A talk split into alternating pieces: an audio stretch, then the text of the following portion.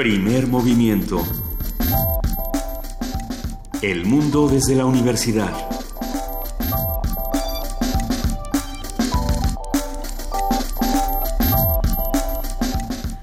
Muy buenos días, ya son las 7 de la mañana con 7 minutos. Hoy es jueves, mayo 4 y estamos aquí en primer movimiento.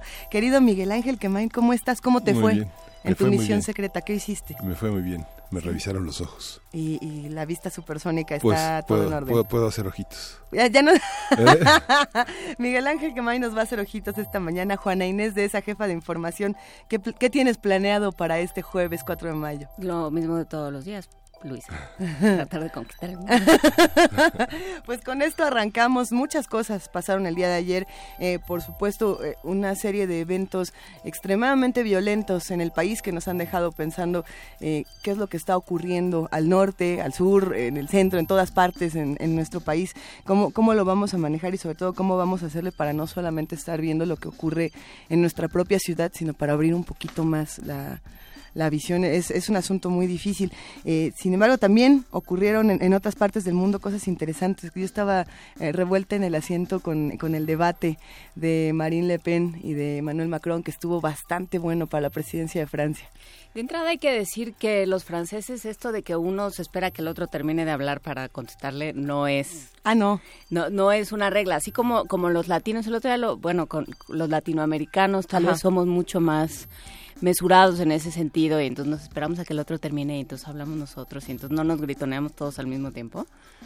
Eh, los franceses no, si uno escucha Sí. cualquier mesa de debate, así estén discutiendo fútbol, eh, eh, el mejor el mejor queso o el mejor vino o filosofía o lo que sea, siempre se están arrebatando la palabra y se están gritoneando y están escuchando todos lo que dicen todos, pero todos hablan al mismo tiempo. Entonces, si ya de por sí vienen de esa tradición de debate y de esa tra- de esa forma de, de, de esa dinámica, digamos, de debate, pues ya a la hora de que además se enfrentan seres que son eh, adversarios, pues se pone peor. Pues la- las encuestas están diciendo que en un, en un 63%, más o menos en eso varía el dato, eh, se halla más convincente a Macron que a, que a Le Pen, que tiene un 34%. Eh, hay, hay que ver quién... Es que no, no- nadie gana realmente en estos debates, ganan los televidentes, ganan los que pueden escuchar las propuestas. Los decibeles, muchísimo. y sobre todo, pues a- a- faltan muy pocos días para las elecciones en Francia, entonces... El 7, El 7, faltan el domingo. tres días. No, bueno, sí, El domingo. es, es emocionante ver Sí. lo que va a ocurrir. Eh, también por ahí escuchar la- las palabras de François Hollande, que también es como, François Hollande, bájale, bájale dos rayitas, vamos a ver qué pasa con, con, estas, con estos individuos que tienen propuestas y que tienen eh, pues argumentos válidos. Eh, no, no, no le quiero dar argumentos válidos a Le Pen, pero, pero sí tiene también un discurso interesante sobre lo que ocurre con el euro, por ejemplo, ¿no? Eh, y sobre lo que ocurre con este perfil de Macron de si es un banquero, si está a favor de la globalización, si no, y bueno, Macron pues tratando de también decir, a ver, pero eh, si desde la ultraderecha, ¿cómo vas a criticar esto, no? O si representa al mismo Hollande, que también fue de las eh, de las quejas de, de Le Pen, ¿no? Este Macron Sí. nunca ha tenido un puesto de elección popular, ha tenido puestos en el gobierno y se los ha dado Hollande y por lo tanto es eh, es alguien a quien no hay que creerle nada, ¿no? Los que nos escuchan y hacen comunidad con nosotros vieron el, el debate, eh, les, les llaman la atención este tipo de, de transmisiones. Algunos de nosotros sí, y eh, también es interesante compararlos con los debates que ocurren en, en nuestro país, no solamente en términos de discusión, como bien apunta Juana Inés de esa, sino también en, en términos de producción. Eh, era un debate que tenía... eh, un- es que visualmente también era muy impresionante y era emocionante, en fin. Sí, mientras que en el Estado de México... Es que no la- quería la, decirlo. La encuesta que revela el Universal es que el 74% de los, de, de- de los entrevistados que hizo no, no sigue las campañas. Eh, no hay decepción por los hay una decepción en el electorado muy fuerte. En las encuestas revelan que el PRD va a la cabeza con el 19% en las encuestas, Josefina Vázquez Mota en segundo lugar y Delfina en tercero, Alfredo del Mazo en último lugar. Pero bueno, mientras que el debate en Francia es el tercer lugar en la historia de las elecciones presidenciales después de Sarkozy, Nada más por- Royal y, y- y- y Le Pen Pues sí. y, Ayer- y Hollande. Y ayer se dieron eh, eh, cosas interesantes en el caso del Estado de México, empezaron a circular en redes sociales y en distintos medios estas declaraciones de Alfredo del Mazo. Hay un hay un video Bueno, qué cosa. de Gabriela Barkentin preguntándole, a ver, este, hay tres cosas que le preguntamos a todos los candidatos, que es qué opina del matrimonio igualitario, qué opina del aborto, de la interrupción legal del embarazo y qué opina de la adopción de niños, creo que eran en parejas del mismo sexo. De, parejas del mismo sexo, y dijo estoy absolutamente en contra de los tres, ¿no? Arriba la familia, que quien se Yo defiendo la familia. Arriba la familia del mazo, cada quien sabrá si sí o si no, francamente yo con la familia del mazo tengo mis asegúnes, pero con esa idea de familia también hay una serie de mexicanos con las que no, con, que no están de acuerdo con esa de familia. Llama, llama también la atención ver cómo reaccionaron los que leyeron esta noticia en redes sociales o los que la compartieron más adelante, que lo que decían es, eh, pues más bien en el Estado de México eso es lo que vende. ¿No? Entonces dan las respuestas que venden. Yo me pregunto si realmente lo que vende es eso. Eh, sí, sí, es un, es un debate interesantísimo. Ayer eh, e, esta noticia se compartió, se volvió viral en pocos minutos y pues vamos a, vamos a seguir discutiéndola. Pero por lo pronto, ahora sí tenemos un programa lleno de cosas, Miguel Ángel.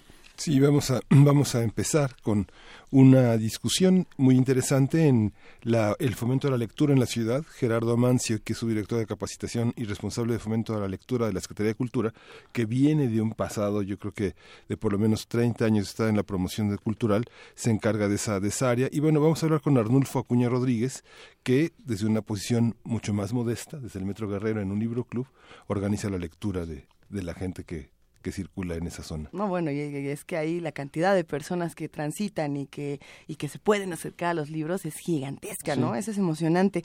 En Historia de México, esta semana que siempre hablamos con Alfredo Ávila, vamos a hablar sobre los orígenes de las porras estudiantiles en la Ciudad de México.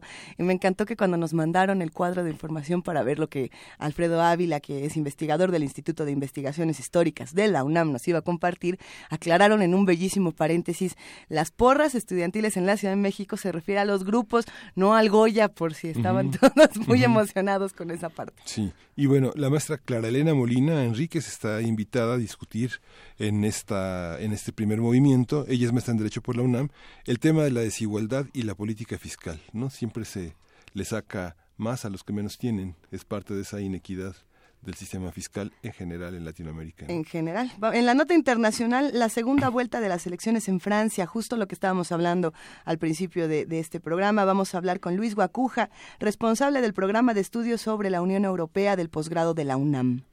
Y el mercado de la milpa forma parte de la feria biocultural que está en el Museo de Culturas Populares. Quien haya pasado en Coyoacán por un gran museo donde hay máscaras de luchadores, este, árboles de la vida árboles de la vida gigantescos se dará cuenta de que ya tenemos un nuevo elemento de la cultura popular que es la feria biocultural. Una de las exposiciones en el Museo de Culturas Populares que más me, me, apasionó, sobre todo en la infancia, y yo me imagino que a muchos de los que estamos por acá, era eh, esta exposición del café bueno, eh, donde te enseñaban desde muy chiquito cómo se hacía el café y te, y te relacionaban con las culturas y con, con las comunidades que, que a esto se dedican. E, era muy emocionante.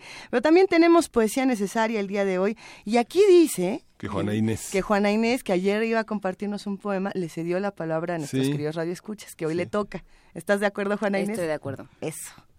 Venga. Sí, Mundos Posibles, como los, todos los jueves, con el doctor Alberto Betancourt, quien es doctor en Historia y profesor de la Facultad de Filosofía y Letras de la UNAM, hablará del quincuagésimo aniversario de Claxo, un, espacio fundamental para mirar Latinoamérica desde el mundo desde Latinoamérica.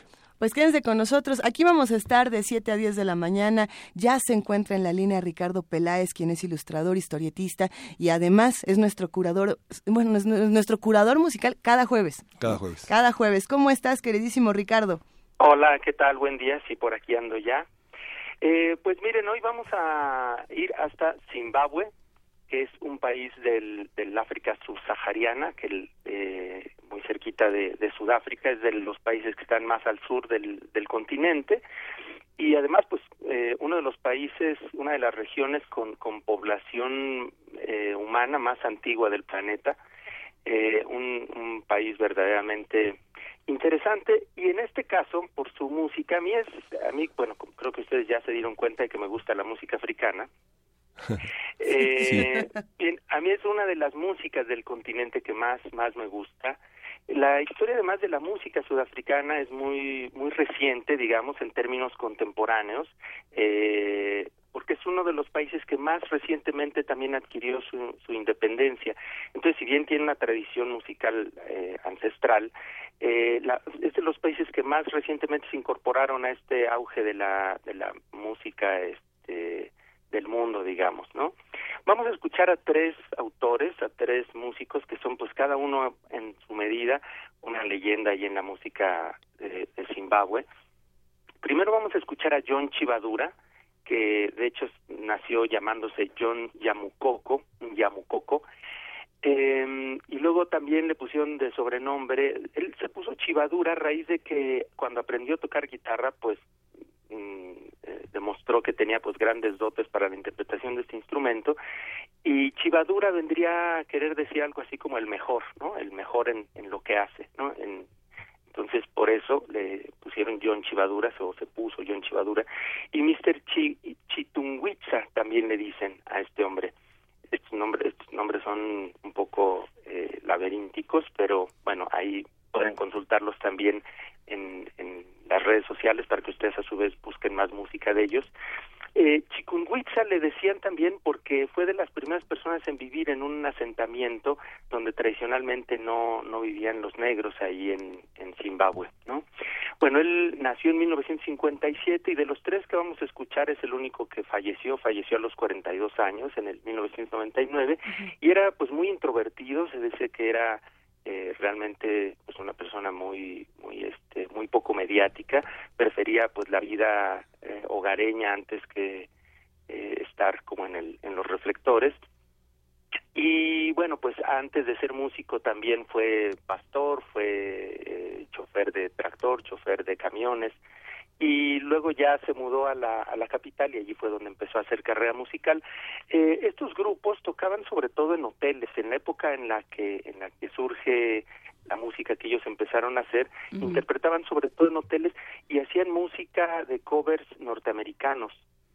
Luego, justo empieza, y eso es parte de lo que tiene interesante, el desarrollo de la música en Zimbabue eh, a partir de, de 1980 y por esa década, que coincide con la guerra de liberación que se consuma finalmente en ese año y de los cuales el tercer músico que vamos a escuchar, Thomas Mafumo, pues fue un artífice importantísimo de la de la transformación política de su país. Eh, John Chivadura entonces decía, empieza con su banda a tocar en, en diferentes hoteles, también fue un gran músico, un músico de mucha importancia en, en Mozambique, incluso contaban que eh, cuando iba a tocar por allá lo transportaban en el avión presidencial y toda la cosa, ¿no?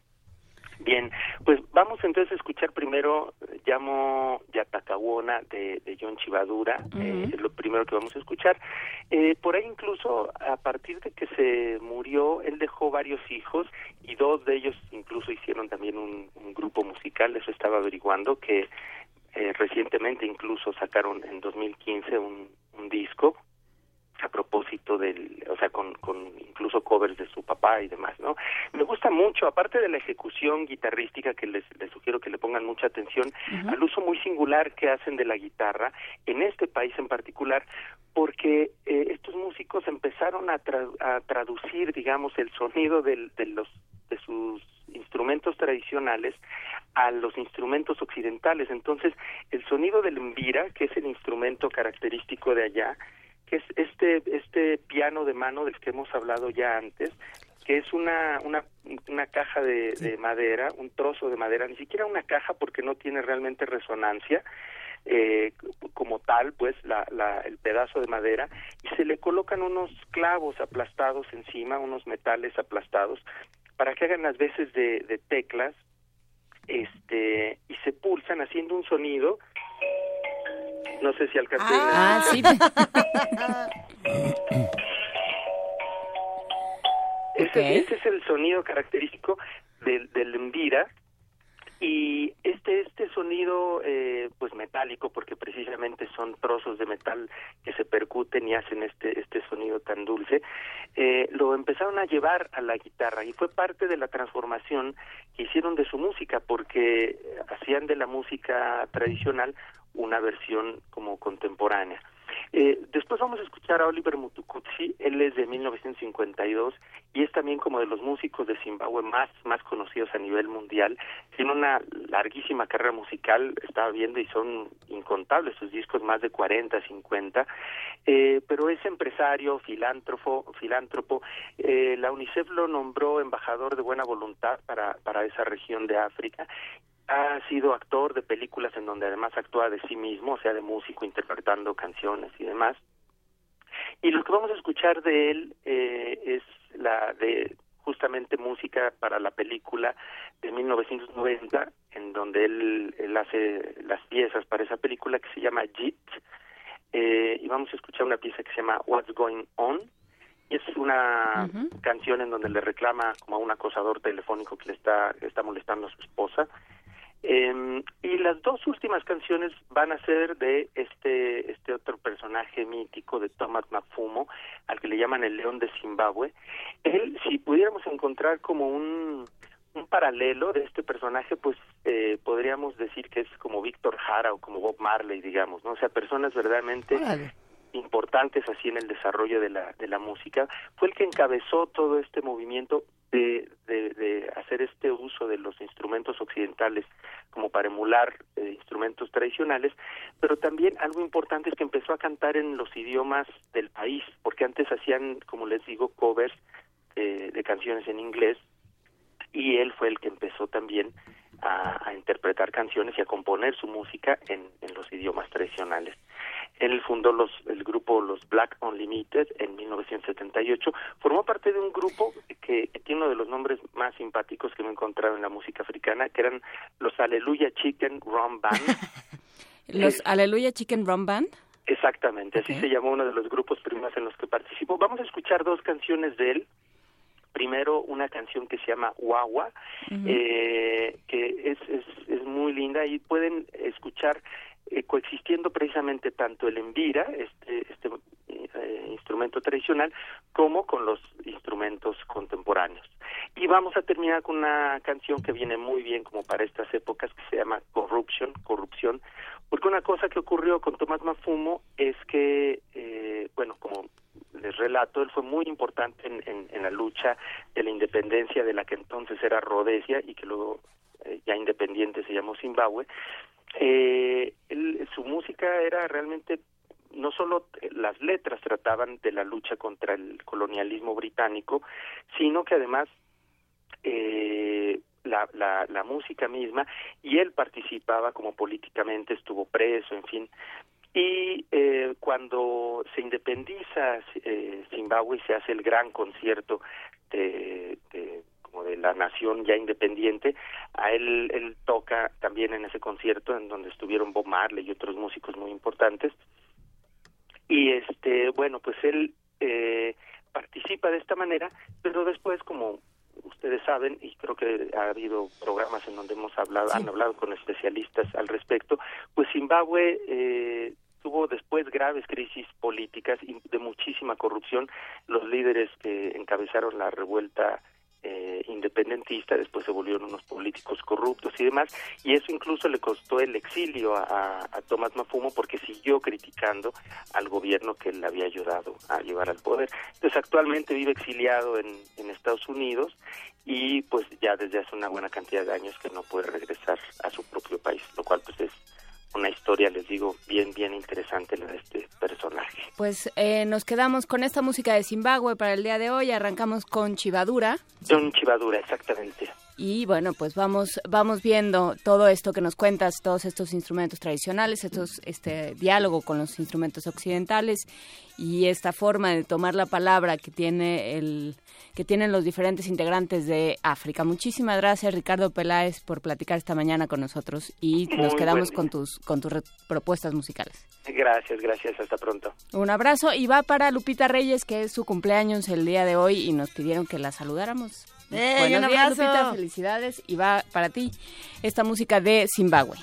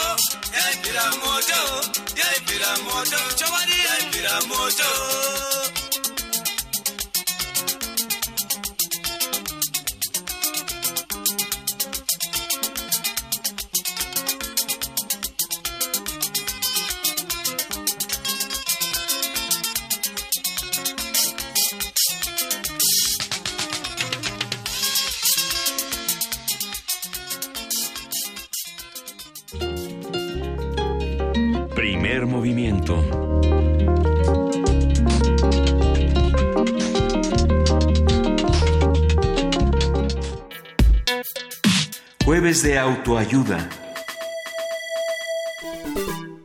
La lectura no solo es un acto gratificante, se obtienen nuevos conocimientos de su ejercicio y puntos de vista diversos que ayudan al lector a entender el mundo de mejor manera.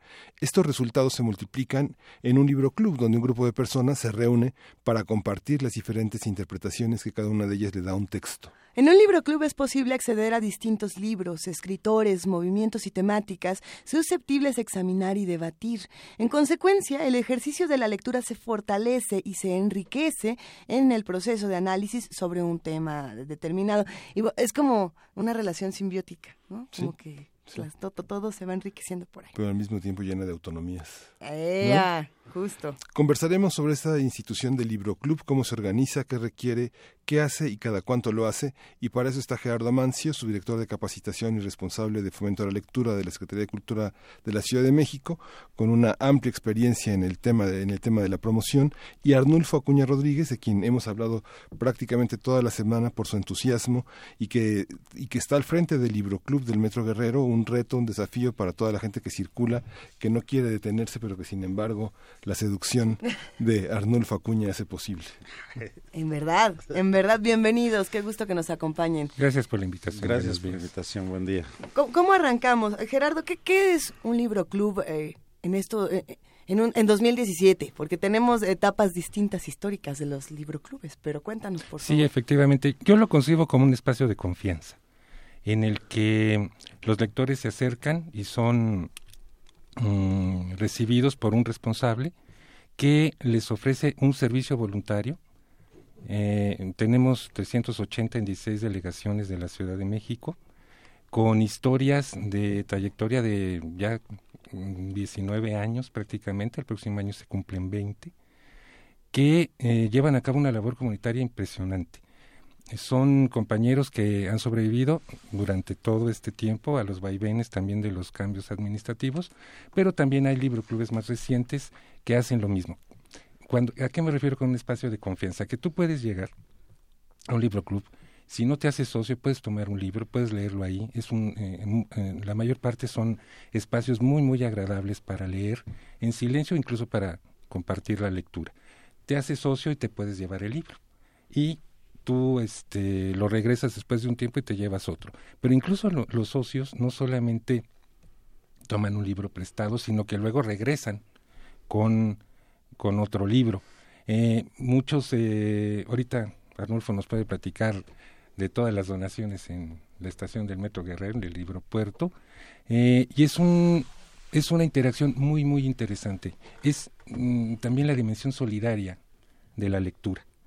En, en 2014, esto no, no se me va a olvidar, este, fuimos invitados también como ciudad a la Feria del Libro de Buenos Aires. Eh, el pabellón de, la, de la exposición de la Ciudad de México llevó un libro club. Entonces hicimos el experimento, la experiencia de que los visitantes a la feria podían darse de alta, se credencializaron como miembros del libro club, socios del libro club, y se podían llevar el libro. Entonces no lo creían, porque pues es una feria y dicen, oye, pues, tú no sabes si voy a regresar. Y nuestros promotores decían, pues no, no importa, vamos a ver, ¿no? Regresaban y llevaban otro libro. Y al final, esos libros que ellos se llevaron prestados, que había una relación, se quedaron con ellos, porque para eso se, se adquirieron. Entonces, para mí son eso, son un espacio de confianza, que la lectura es la que lo impulsa, ¿no? La lectura solidaria, la lectura acompañada, la lectura en voz alta y la experiencia, las vivencias individuales que son compartidas. Claro, ¿cómo se vive esto, Arnulfo, desde, desde el Metro Guerrero? ¿Cómo es un día un día en el Metro Guerrero. Un, día normal en el Metro Guerrero. no sé si, haya tal, si exista un día normal en el Metro Guerrero. Donde no hay silencio ni estos espacios de, tranquilidad. Es que estamos justamente en lo que va el entronque hacia Buenavista, Ciudad Azteca, bajando de la línea 3. Entonces, este es un pasar de gente extraordinario, extraordinario. Y últimamente ha sido más, se ha incrementado más. Aquí lo chistoso es de que la gente pasa y pasa prácticamente corriendo, va a un trote muy rápido, pero voltea a ver los libros. Y esa es otra otra de las de las de las causas que, a nosotros nos motivan mucho. Yo le comentaba a Gerardo que mientras lleguen y pregunten qué es lo que hacemos ahí, pues vamos a seguir vivos, ¿no? Porque, oiga, este, pues yo paso, ya tiene mucho tiempo que paso y ¿qué hacen aquí? Entonces ya les, ya les doy la, el protocolo de lo que son las cuatro actividades que manejamos ahí. ¿Qué son cuáles? Que es el intercambio, que es libro por libro, el famoso trueque. Es la consulta, pueden, si tienen tiempo, se pueden quedar a leer. Manejamos más de 16 géneros literarios. Más aparte tenemos física, química, matemáticas a nivel bachillerato y libros de, de, este, de, prepa abierta, del sistema abierto de la SEP. Entonces, parece mentira, pero todo eso les ha llamado la atención. No, es que no, o sea, está muy bien, eh, muy bien elegido para ese público. Así es que todo es, el chiste de un libro club es elegir. Así es. Y, y también pues contamos con el préstamo para, para que se lo lleven a casa por 15 días hábiles. Entonces aquí es donde entra la maravilla de que, oiga, ¿y si los regresan? Pues yo como les digo, pues realmente los regresan al año si ustedes quieren. Pero si no, no, no me lo regresan, pues ustedes se cargan en conciencia de que le quitan a la gente un libro que leer. Entonces, bajo esa técnica, bajo ese tratar de convencerlos en ese sentido, pues sí regresan. Ahorita el Libro Club ya cuenta con más de mil, mil cincuenta y cinco usuarios tenemos ahorita. ¿Están credencializados? Completamente registrados. Y es que lo mínimo que les pedimos es su copia de identificación oficial, su copia de comprobante de domicilio. Y con eso.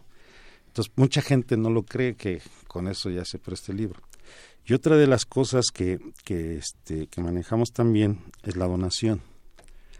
Entonces, les, manejamos, este, les solicitamos que la donación sean libros de literatura universal. Mm.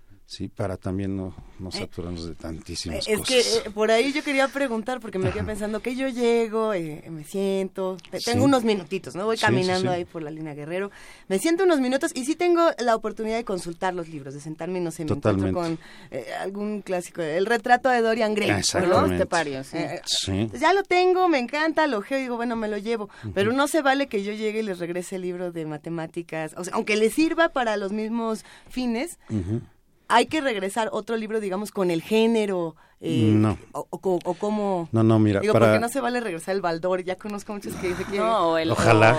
el, instructivo, el instructivo de la videocasetera Betamax. Ah, no, sí. Ajá, eso pasa mucho. Eso pasó hace, hace tiempo, hace mucho tiempo que este para el intercambio nos dejaban el manual de la computadora, de la lavadora, de la licuadora. Entonces, pues teníamos un cerro de documentación, de cosas ahí que pues no. Entonces fuimos depurando, empezamos ya a meternos más a la, a la, a la regla de la recepción de, libros. Y sí, o sea, él puedes llegar, consultar, ver qué libros es el que más te, te, te gusta leer o qué género, y en base en eso, ya lo terminaste de leer, vas y lo vuelves a dejar en su lugar. Te lo quieres llevar a casa, pues nos traes la copia de identificación oficial y copia de comprobante de domicilio. Aquí también hay otro fenómeno muy interesante, que la gente, como la mayoría viene del Estado de México, ya somos un puente realmente, somos un puente entre el usuario y su destino. ¿Ves? Por eso somos libroclubs. Y buena vista, ¿no? Por eso somos libropuertos adentro de la estación del metro. Porque somos el puente. Entonces la gente, pues prácticamente hace hora y media, dos horas de trayecto de a su destino, sea trabajo o sea casa. ¿Cuáles son, Gerardo, las, cuál es la auditoría que hay en, en, en, estos libros? Son 380 puntos. ¿De cuántos libros hablamos y que eh, están auditados? Esta parte de que si regresa o no regresa, pues no importa, se va el libro y regresará dentro de tres meses o, conforme pueda la gente regresar. Bueno, los libroclubes eh, inician labores con un acervo semilla. Por lo general es, un acervo que ha variado entre 100, 200, incluso 300 o 500 libros, que proporciona la Secretaría en el momento de la apertura del espacio del libro club. Por lo general, esos, ese acervo semilla empieza a fructificar y mediante distintas adquisiciones, incluso fundamentalmente la donación, llegamos a tener espacios con arriba de 1.800 títulos. Y eso a través de, los años, del intercambio, de la labor del propio responsable. Digamos que la Secretaría lo que hace es un empujón para llevar a cabo esto. Eh, el asunto del préstamo, volvemos al espacio de confianza, sí, puede haber eh, gente que no, no los regrese, pero no es el caso. Mm, tenemos poca información mm, acerca de que se hayan perdido los acervos. Incluso hay otro fenómeno muy interesante. Cuando un compañero ve que ya no puede cumplir con el servicio porque se va a cambiar de domicilio, porque va a cambiar de, de espacio de trabajo. Hay muchos libroclubes en espacio de trabajo. Eh, por ejemplo, ahorita les cuento un, caso. Eh, nos hablan, nos dicen, oye, ven por él. Entonces ya no es el acervo inicial, ya es un acervo más grande, que además nos, nos sirve para abrir uno más de una lista de espera de compañeros que quieren ya empezar a, trabajar, ciudadanos en este caso. Es que eso es lo que es lo que es muy interesante de este caso, ¿no? Están llenando un, hueco que en otros países, eh, pensando en Francia, eh, pensando en Argentina, en Colombia cumplen las bibliotecas públicas, o sea, son bibliotecas públicas, solo no solo tienen otro nombre y tienen otra otro cariz mucho más ciudadano y mucho más eh, social. Es muy interesante y es muy interesante también la figura de quien hace la tercería, ¿no? De, en este caso de Arnulfo, que, ahí está. ¿Y, por qué tomas esta decisión, Arnulfo? Mira, ¿y cómo se este, vive? La decisión la tomo después de que regreso a la Secretaría de una licencia de 20 años, con, sin goce de sueldo, obviamente.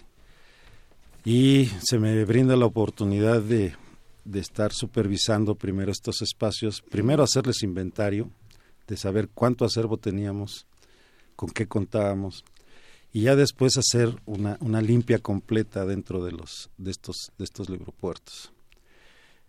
A raíz de ahí, pues me propusieron que si me quería quedar yo en alguno, yo dije, pues sí, me gusta Cuauhtémoc porque mucha gente, mucha gente, mucha gente.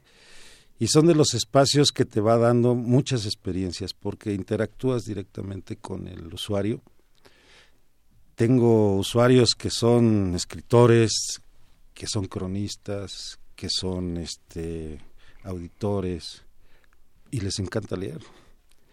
Entonces aquí la situación es esa, ¿no? Es el fomento a la lectura, que ese es nuestro, nuestro objetivo y parte de nuestro ¿Qué población joven llega ahí? Pues fíjate que tengo entre un 70 y un 80%. Joven pensando en menores de 20 años. Sí, sí, sí, sí. Y este mucho universitario de Politécnico, UNAM. ¿Y cuál es el, eh, el mecanismo para donar libros? Si uno quiere donar libros a los libroclubes, ¿cómo funciona? porque nos van a empezar a preguntar. Sí, mira, es muy, muy fácil. Es tan sencillo como llevar el libro y ya. Al final les pedimos que nos regalen los datos de asistencia y después de su firma les ponemos ahí donación. Se contabilizan los libros y ya. ¿Qué hacemos con esa donación? Si no lo tenemos dentro del acervo, se incrementa el acervo. Si ya lo tengo en el acervo, lo paso al intercambio. Y mi intercambio se va enriqueciendo. Y se va enriqueciendo, se va enriqueciendo. Porque Es tenemos, remunerado, perdón. Luisa. Eh, tenemos intercambio, consulta, préstamo y donaciones. Correcto. Eh, entonces podemos, eh, digamos, saltar de las donaciones al intercambio. Eh, es, es interesante pensar en todas las personas que van caminando eh, por la línea Guerrero y que van investigando. Eh, no, es lo- no son los mismos que van a pasar por otras líneas de metro, ¿no? Que van a estar en otros puntos. Por lo mismo, esta pregunta a lo mejor no tiene la misma respuesta en todos los espacios, pero ¿qué es lo que más leen? Por- Los libros no van a ser los mismos, ¿no? Dependiendo de las donaciones, dependiendo de los intercambios, de los préstamos, de las consultas. Pero hay algunos títulos que tengan detectados así como estos son los más buscados por las personas que van caminando y que de pronto dicen, este libro me lo voy a llevar y lo voy a devorar y este sí lo voy a regresar porque quiero que alguien más lo tenga. El que nunca dos, está porque siempre se lo llevan. El más Sí. buscado. ¿Cuál es el más buscado? Pues mira, son varios, sobre todo los clásicos, ¿no? Empezando por la Divina Comedia. Ah, porque como tú eres Virgilio, entonces ya, ya te- eres el guía de los libros. Exactamente. Entonces, este, a mí me, me, me causa mucha sorpresa ver que un chavo de carrera preparatoria se acerque y me pida libros de poesía. ¿Ves? Dices, ¿cómo no? Te llama por tu trayectoria, por lo que eres, o sea, la poesía. Pues sí, sí, pues aquí está, mira, aquí está el, el estante de poesía. Y sí, es, es, es considerable la gente, de los chavos sobre todo, que llegan, y sobre todo hombres, que llegan a preguntar por libros de poesía. ¿Y en otros puntos eh, tienen tienen detectado esto esta información? Nosotros hemos logrado hacer un recorrido por los 380 libroclubes, cosa que no se había hecho. Eh, dado que es una iniciativa ciudadana, no estaban completamente contabilizados y por lo general se hacía, eh, digamos que una revista vía telefónica para saber, este, usted es fulanito de tal, es el responsable, sí, sigue operando, sí, ah, qué bueno. Entonces, nosotros sí nos interesa muchísimo saber dónde están, conocer a nuestros compañeros ciudadanos que están haciendo esta labor. Logramos hacerlo, logramos tener ya nuestro padrón y al mismo tiempo levantar un expediente con, eh, con todas las características del espacio, dónde está ubicado, cuál es su acervo y qué necesitan. Eh, es, hay una gran demanda de literatura infantil. Ah, sí. Eh, esto es eh, arriba de entre el 40 y el Porque los niños sí 50%. deben leer, los adultos no, a los adultos no les preocupa tanto, pero los niños deben de leer. hay una, no, hay una gran preocupación y una gran demanda de los niños. Eh, y, y yo digo preocupación porque es la idea de formar al lector, ¿no? Eh, también algo que luego se nos escapa un poquito son los adolescentes. De repente no se sabe dónde están, ¿no? Si entre los adultos ya deben leer cosas para adultos o todavía están agarrando cosas para niños. Em, tenemos también, a partir de eso, mm, les pedimos, bueno, ¿qué tipo de libros requieres? Y resultó que los que más se demandan son literatura mexicana del siglo ¿Ah, sí? XX. Sí, Poniatowska, este, sí, José Emilio Pacheco, Fuentes. Hay un gran interés por nuestra literatura. Entonces, y además, pues bueno, mm, la verdad no es cualquier literatura. Sí, claro. ¿no? Pero sí, hay una gran este, demanda de literatura mexicana. Esto sin contar las, eh, digamos que las demandas estacionales, por decirlo así, que de repente salen los vampiritos adolescentes, ¿verdad? Todas las historias de amor entre vampiro adolescente. Y No hombres todas son malas. No digo. ¿Qué te va a decir. Jonathan Harker si dices que todas las historias de No, vampiros bueno, hay de todo. No, hay no, de no todo. todas, hay de todo. No vamos a meternos por ahí. Pregunta, Hay de un, radio escucha que es ciego si hay audiolibros. No, Ah, bueno. no tenemos tantos audiolibros, de repente sí los hay. Sí, De repente. ajá. En algunos sí hemos detectado que se tienen. Braille. Braille mm, es la misma proporción. Es que los libros en braille son un problema porque son muy difíciles de almacenar, o sea, son planos. Exactamente, pero la Biblioteca de México tiene su biblioteca Ajá. y es muy, muy, este, muy completa. Pues- y además muy céntrica. Cualquiera puede poner un libroclub. ¿Son, ¿Son remuneradas las cabezas de los libroclubs? ¿Es, en ese No. sentido? no. Eso es, No. es un esfuerzo gratuito. Con- gratuito, completamente voluntario. Esto es muy importante de señalar porque a veces parece que eh, son empleados y no lo son. son responsables, son ciudadanos que son como empleados responsables. No, son compañeros de, de, trabajo, colaboradores de algo más que nos sobrepasa incluso institucionalmente. Em, son representantes de la energía de la energía social. Esto es personas que sin retribución alguna eh, contra muchas condiciones adversas están llevando una labor por su comunidad, pero además lo hacen en términos de que esa comunidad crezca, sea más segura, eh, tenga eh, mejores espacios de convivencia y además em, esta satisfacción que tiene. Por ejemplo, se me había pasado, tenemos un compañero, Leonardo Zamora, maestro de primaria, él fomentaba la lectura no nada más en los niños, en los papás de los niños y quien se dejara. Entonces, en un momento dado, eh, él se jubila y deja a cargo su libro club a unos compañeros, luego se da cuenta que no tenían el tiempo de atenderlo, levanta la mano y dice, oye, ¿me lo puedo llevar? Es que voy a poner una, uno, quiero poner un libro club en una casa de día. Para ¿Una atender, casa de día? De día. Para atender eh, población de la tercera edad que llegan a cierta hora, 8 de la mañana, y luego se regresan a su casa a las 6, y durante ese tiempo este, hay actividades, este, comen, eh, platican entre sí y luego regresan a su casa. Entonces, de ese tamaño, tenemos también a Sonia Fragoso que eh, tiene su acervo en, la, en su casa, pero abre los domingos, saca sus mesas, sus sillas y recibe a todos los niños y vecinos, etcétera. Y eh, de hecho, ya los, los niños que ella, con los que ella trabajó hace 16 años, pues ya son padres de familia y llevan a sus hijos también, ¿no? Me dice que a veces la despiertan a las 10 de la noche para ayudar a hacer una tarea, ¿no? De, ese, de esa calidad humana estamos hablando. Y cualquier persona puede... ¿Dónde está esa... ¿Hay información sobre el, número de Libro Club? ¿Se pueden extender? ¿Cómo puede hacer cualquier radio escucha que quiera tener? Miguel Ángel Camaña quiere poner uno aquí en Radio UNAM. Es que estaría bueno. no estaría mal. Este, luego le ponemos nombre. Este, no, eh, pueden hacer una solicitud directa vía correo electrónico, como ustedes lo deseen, a, nuestro secretario, Eduardo Vázquez Martín. E, e, esa, esa solicitud nos va a llegar a nosotros. Pueden hacerlo directamente con un servidor, al correo, si quieren se los digo. Por favor. Es subcapacitación, SV alta, capacitación, todo junto, arroba gmail.com. Pueden llamarnos, es 17 19 30 00 extensión 1305. Eh, el asunto es este, nosotros recibimos la, la, solicitud, inmediatamente hacemos contacto, visitamos a quien lo solicita. Esto no, no, no tiene otro sentido más que hacer un primer contacto, ver dónde se va a llevar a, a cabo la actividad. Luego, cuando juntamos suficiente gente entre solicitantes entre 10 y 15, hacemos un taller de instalación donde se aprende a elaborar un proyecto de fomento a la lectura en la comunidad. Luego pasan una lista de espera.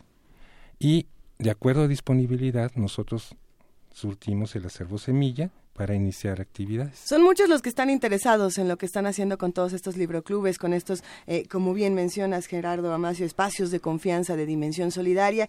Y bueno, pues qué maravilla tener toda la oportunidad, la oportunidad de conocer a todos los Virgilios, como Arnulfo Acuña, que nos acompañen y que nos cuenten qué se lee, cómo se entra a todas estas experiencias. Compartiremos toda la información en redes sociales. Eh, lo, aunque se nos venga el tiempo encima, lo bueno es que tenemos la oportunidad de salir, caminar y encontrarnos y compartir en estos libropuertos de verdad, muchísimas gracias. Qué placer. Nombre del contrario. Al contrario, muchas gracias. Vuelvan pronto. Saludos. Claro que, sí. Estamos Hasta a luego, gracias. Hasta luego.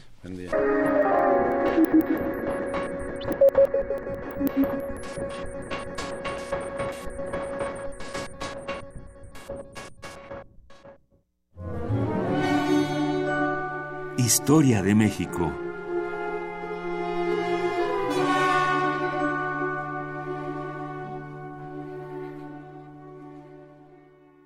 7 de la mañana con 52 minutos. Y como lo dijimos en ocasiones anteriores, y no lo dijimos nosotros, lo dijo el doctor Alfredo Ávila, investigador del Instituto de Investigaciones Históricas de la UNAM, eh, pues sin libros no hay historia y sin literatura no hay historia, así que nos conectamos precisamente de estos libroclubes hacia la sección Historia de México, donde Alfredo Ávila nos va a narrar otras historias. ¿Cómo estás, queridísimo Alfredo? Buenos días. Hola, ¿cómo están? Buenos días a todos. Eh, pues hoy se, se me había ocurrido hablar de eh, una tradición eh, eh, universitaria, politécnica de la Ciudad de México, que es la organización de, de las porras, la organización de, los, de los grupos de animación que durante, durante mucho tiempo este, pues tuvieron una importancia enorme precisamente en la configuración eh, estudiantil, pero también en la organización política de la Ciudad de México, que, que, fue, que fue muy, muy importante y que después devino en distintas tradiciones, desde los gritos que habitualmente escuchamos en los estadios, pero también eh, en momentos de violencia, de violencia por parte del Estado, y también en, en, violencia por parte de lo que habitualmente llamamos porros. Eh, y, que, bueno, sabemos que, en algunos momentos más que en otros han representado un problema bastante serio para eh, las instituciones educativas en México. Y, eh, y esta transformación vino en parte por una combinación entre, entre la modernidad, que suponía el México de la Revolución Mexicana, el México posterior a la Revolución Mexicana. Como todos sabemos, Lázaro Cárdenas durante su mandato funda el Instituto Politécnico Nacional.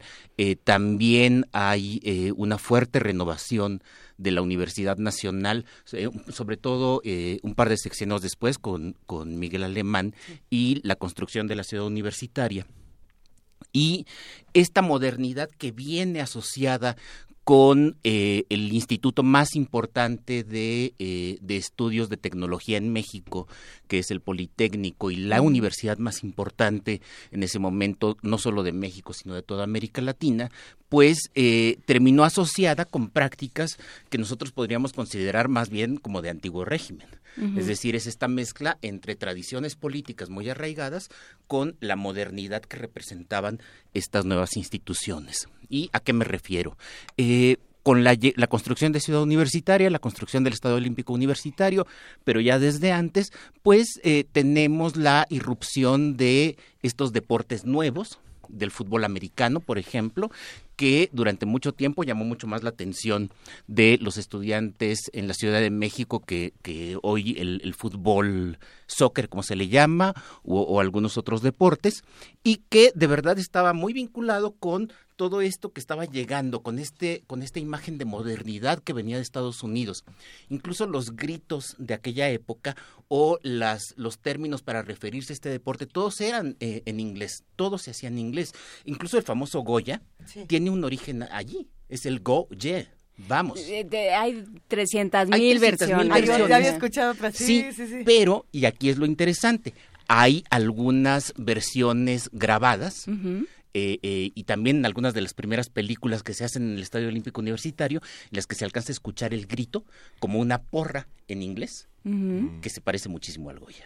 Es decir, ah, ahorita van a empezar que si sí. el cine Goya, que sí, si las sí, pintas, que si que si una maestra, que si una compañerita, hay 300 mil versiones pero, de pero Goya. Qué, qué, maravilla podernos enriquecer con ellas y pensar también en, en cómo se salta del Goya, por ejemplo, uh -huh. a los gritos homofóbicos en los estadios, que también tienen otro tipo de... O sea, es, que, es que todas estas cosas nacen de este tipo de tradiciones y es interesante ver hacia qué caminos toman. Bueno, y, y, tiene, y tiene también que... que que ver un poco con todas estas tradiciones que les decía que contrastan con ese México moderno. Por Ajá. ejemplo, las novatadas. Uh -huh. O sea, desde los Ahí años desde los años 40 eh, tenemos grupos que se organizan, particularmente en el Politécnico, allí fue fue el inicio. Eh, para hacer novatadas. Por allí traje algunas escenas muy muy lindas que espero que se puedan ver en redes sociales acerca de las novatadas que se hacían en eh, en las calles del centro de la Ciudad de México. Uh -huh. Este por acá las pueden ustedes ver. Ah, qué por maravilla. ahí las compartí en, en redes. Ya, está, ya, están en redes. Se están sociales. compartiendo en redes sociales eh, que a, llenaban el centro en una especie de carnaval. Uh -huh. Este, y que eso terminaba resultando problemático para la gente que vivía en esa zona. Entonces ya saben ustedes, los comercios empiezan a quejar, este, estos chicos llegan, bloquean las calles y terminan, eh, terminan generando más problemas que, que otra cosa. Y por lo tanto, hay, conviene sacarlos. Y de ahí también la importancia de la construcción del casco de Santo Tomás y posteriormente de la ciudad universitaria. Hay que sacarlos del, del centro. Que hay, ahí hay una parte interesante porque son espacios donde se permite, donde hay una, una especie de, de salvajismo permitido. ¿no? Hay una condonación de, de lo salvaje, de estos espacios dionisiacos. ¿no? Carnavalescos. Carnavalescos. Sí, sí, Con sí, es un carnaval. Así como se permite, así como la universidad representa lo apolíneo, la razón, el estudio, la argumentación, el diálogo, tal, hay estos espacios dentro de la vida universitaria donde se permite, pensando, acaba de pasar el tazón de la mezcla entre ingeniería y arquitectura, está, eh, por supuesto, la, el, el juego de fútbol americano entre el Poli y, y la UNAM, o sea, están estos espacios donde se permite que salga lo salvaje y entonces después se- se van convirtiendo también en espacios políticos. Eh, pero fíjate que son espacios políticos incluso desde antes de que salga lo salvaje. Y esto es algo bien, bien interesante. En el Politécnico, por ejemplo, desde finales de los 40, el 48, 49, pero sobre todo toda la década de los 50, la fuerte presencia que tiene Jorge El Oso Ceguera, que es uno de estos, prim- de, de estos primeros líderes estudiantiles eh, deportivos. Es decir, están haciendo como las porras, organizando a los chavos para que vayan a los partidos, organizando las novatadas, organizando todas estas cosas, y que empiezan a tener vinculación con algunos padrinos que eh, terminan financiando que si el uniforme, que si las cervezas para los chavos, que puedan entrar eh, gratis al cine, que puedan entrar gratis a los estadios, y esto terminó convirtiéndose pues en una, en, una especie de, de eh, estos líderes se convirtieron en una especie de intermediarios entre el poder del Estado y los, y los chavos que estaban ya concentrados en los campus universitarios. Esto lo podemos ver de manera muy clara con eh, Luis Rodríguez, con Luis Rodríguez, estudiante de psicología, eh, el famoso palillo, que eh, es un cha- chavo carismático, es un chavo que está organizando porras, que organiza fiestas, organiza reventones, pero que al mismo tiempo va a ver a Miguel Alemán para decirle, oye, necesito, bueno, no oye, eran muy respetuosos en aquella época, este, Señor necesitamos, presidente. necesitamos dinero y Miguel Alemán no tiene ningún problema en soltar recursos para eh, eh, playeras, para todas estas cosas, ¿no? Se nos acabó esta hora y nos cae encima el Instituto Nacional Electoral, pero si... es si... Segunda parte, segunda no, No, no, parte. esperémonos si puedes quedarte hasta las ocho y cuarto por ahí. Sí, Y, sin problema. Y entramos de nuevo contigo. Muchas gracias, Alfredo. Y seguimos. Seguimos con esto. Primer movimiento. Hacemos comunidad.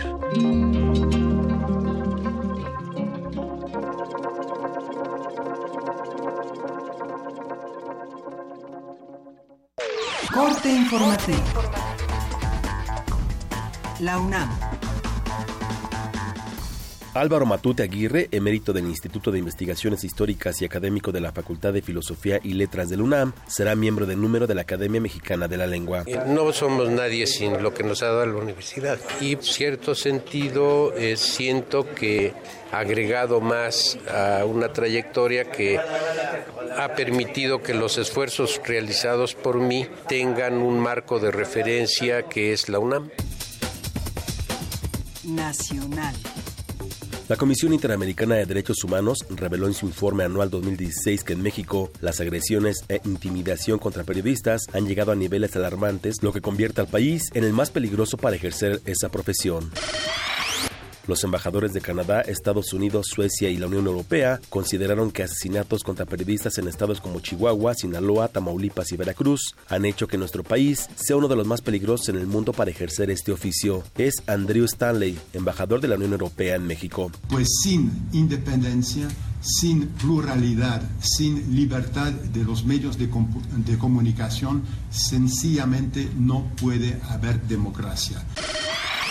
Por su parte, la embajadora de Estados Unidos, Roberta Jacobson, dijo que la seguridad de los periodistas es esencial para no caer en la autocensura. Debajo de amenazas, muchísimos eh, periodistas no pueden reportar sobre cosas. Y eso es un fenómeno muy preocupante, que si la ciudadanía no puede conocer cosas que están ocurriendo en su país.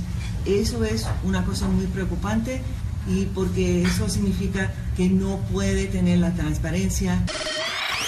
El Fondo de las Naciones Unidas para la Infancia en México reveló que la mitad de los niños, niñas y adolescentes del país viven en condiciones de pobreza y 1.5 millones sufren de nutrición crónica. Graco Ramírez, gobernador de Morelos, criticó a quienes hablan de venganzas políticas en los casos de exgobernadores presos o en procesos legales. Agregó que es indispensable enfrentar la cruzada populista que convoca al perdón. Economía y finanzas. La Comisión Nacional para la Protección y Defensa de los Usuarios de Servicios Financieros informó que durante 2016 los bancos que operan en el país cobraron 143.515 millones de pesos a usuarios de préstamos personales y de comisiones, lo que representó un crecimiento de 8.9% en comparación con 2015. Internacional. Los candidatos a la presidencia de Francia, Marine Le Pen y Emmanuel Macron, sostuvieron su último debate. La candidata del ultraderechista Frente Nacional calificó a Emmanuel Macron de candidato de la globalización salvaje. La realidad es que usted fue a ver a la señora Merkel y le fue a pedir su bendición. Porque usted no concibe hacer nada sin el consentimiento de la señora Merkel. Si es verdad que cuando usted dijo, ¿cómo le haría frente a la señora Merkel? Usted dijo, yo no estaré frente a ella, yo estaré con ella. Claro que quiero una Francia que luche con Alemania. Pero le diré qué va a pasar, señor Macron. De todas maneras, Francia será gobernada por una mujer. Seré yo o la señora Merkel. Por su parte, el liberal Emmanuel Macron acusó a Le Pen de tener una política de aislamiento que conlleva a un espíritu de derrota. Cuando alguien se hace estallar, porque hoy los terroristas que debemos combatir y que yo erradicaré, son gente que se suicidan en los atentados, lo ha visto. ¿Está esperando un atentado? No espero un atentado, pero para cualquiera que está en esta disposición, la pérdida de la nacionalidad ofrecida por la señora Le Pen, ¿cree que eso lo hace temblar? Hay que ir más al corazón, más a fondo, ser más concreto.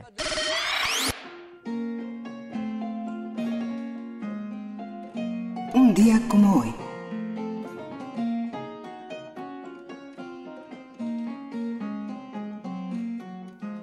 En 1655 nació Bartolomeo Cristofori, músico italiano que se dedicó a la construcción de instrumentos musicales. Es reconocido por inventar el piano.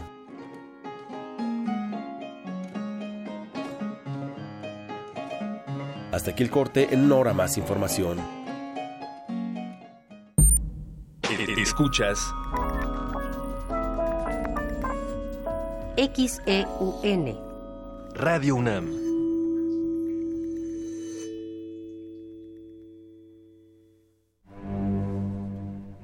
Una orquesta en la cocina Cuarteto de cuerdas en el auto. y un violonchelo solista sentado en el sillón favorito de la sala. Orquesta Filarmónica de la UNAM. Desde la sala Nezahualcóyotl. Escucha los conciertos los domingos al mediodía. Desde la comodidad de tu casa. 96.1 FM. Radio UNAM. De las vistas de Salvador Toscano a la época de oro. Del celular a la era digital. Filmoteca UNAM. Sala de exposiciones, acervo y restauración, cine en línea, talleres, hemeroteca. Circuito Mario de la Cueva, frente a la Facultad de Ciencias Políticas y Sociales. Entra a www.filmoteca.unam.mx. En Facebook y Twitter somos Filmoteca UNAM. Ahí encontrarás la oferta visual que tenemos para ti. Filmoteca UNAM. Fue el símbolo de la Guerra Fría y miles trataron de atravesarlo. Duró 28 años y cayó tan repentinamente como se erigió. Te invitamos a que asistas al Cineclub Radio Cinema. 28 años sin el muro de Berlín. Los miércoles de mayo, 6 de la tarde. Sala Julián Carrillo de Radio UNAM. Consulta cartelera en www.radiounam.unam.mx o comunícate al 5623-3271. Entrada libre. Habla Andrés Manuel López Obrador, presidente nacional de Morena. Pronto se va a acabar con la corrupción, va a haber justicia y seguridad, pero andan muy nerviosos los de la mafia del poder. Están entregando despensas, frijol con gorgojo, tarjetas, pollos, patos, chivos, borregos, puercos, cochinos, marranos, cerdos. Hay que decirles que sí, pero a la hora de la hora, toma tu voto. El voto es libre y es secreto. Morena, la esperanza de México. Náhuatl, Mixteco, Maya, Celtal, Tzotzil, Zapoteco, Otomí. Las lenguas originarias de México reunidas en un espacio de interculturalidad. Calme Cali. Calme Cali. Acompáñanos a conocer las diferentes culturas indígenas de nuestro país en voz de sus hablantes. Todos los jueves a las 10 de la mañana. Retransmisión domingo 15.30 horas. Por el 96.1 de FM. Radio UNAM. Desigual e intolerante, ¿cuál es la línea que nos separa del otro? Sin margen. Borramos fronteras. Acompaña a Luisa Iglesias y conoce los ecos de la diversidad social. Todos los jueves a las 12 del día por el 96.1 de FM. Radio UNAM. La noche es para la resistencia. Los viernes para celebrar la vida. ¿Cómo empiezas el fin de semana? En resistencia modulada queremos saber. El Buscapiés. La radio brújula para las noches de viernes. Haz que tu fiesta suene en el cuadrante. Todos los viernes 23 horas por el 96.1 de FM. Radio UNAM. Antes de prender un globo de cantoya o arrojar una colilla al bosque, piénsalo dos veces. El 99% de los incendios forestales son causados por descuidos humanos. Ayuda a prevenirlos. No quemes basura, no dejes encendidas fogatas, brasas o cigarros en bosques y selvas o cerca de ellos. Si detectas un incendio forestal, da aviso inmediatamente a las autoridades. Llama al 01800 4623 6346. Comisión Nacional Forestal. Semarnat. En la UNAM se escriben historias de éxito. En Fundación UNAM hacemos que estas historias sean posibles ya que becamos anualmente a más de 68 mil universitarios. Súmate 5340-0904 o en www.funam.mx. Contigo hacemos posible lo imposible. Buenas tardes, bienvenidos sean todos ustedes a Prisma RU por Radio UNAM. Yo soy Deyanira Morán. Esta es la información deportiva. Se homologarán todos los procedimientos. Hasta aquí el reporte. Zarpazo RU. Prisma RU de lunes a viernes. De lunes a viernes. De 1 a 3 de la tarde. Por el 96.1 de Radio UNAM. Ingredientes para hacer la pócima de la diversión. Ancas de rana intrépida. Ratones de laboratorio.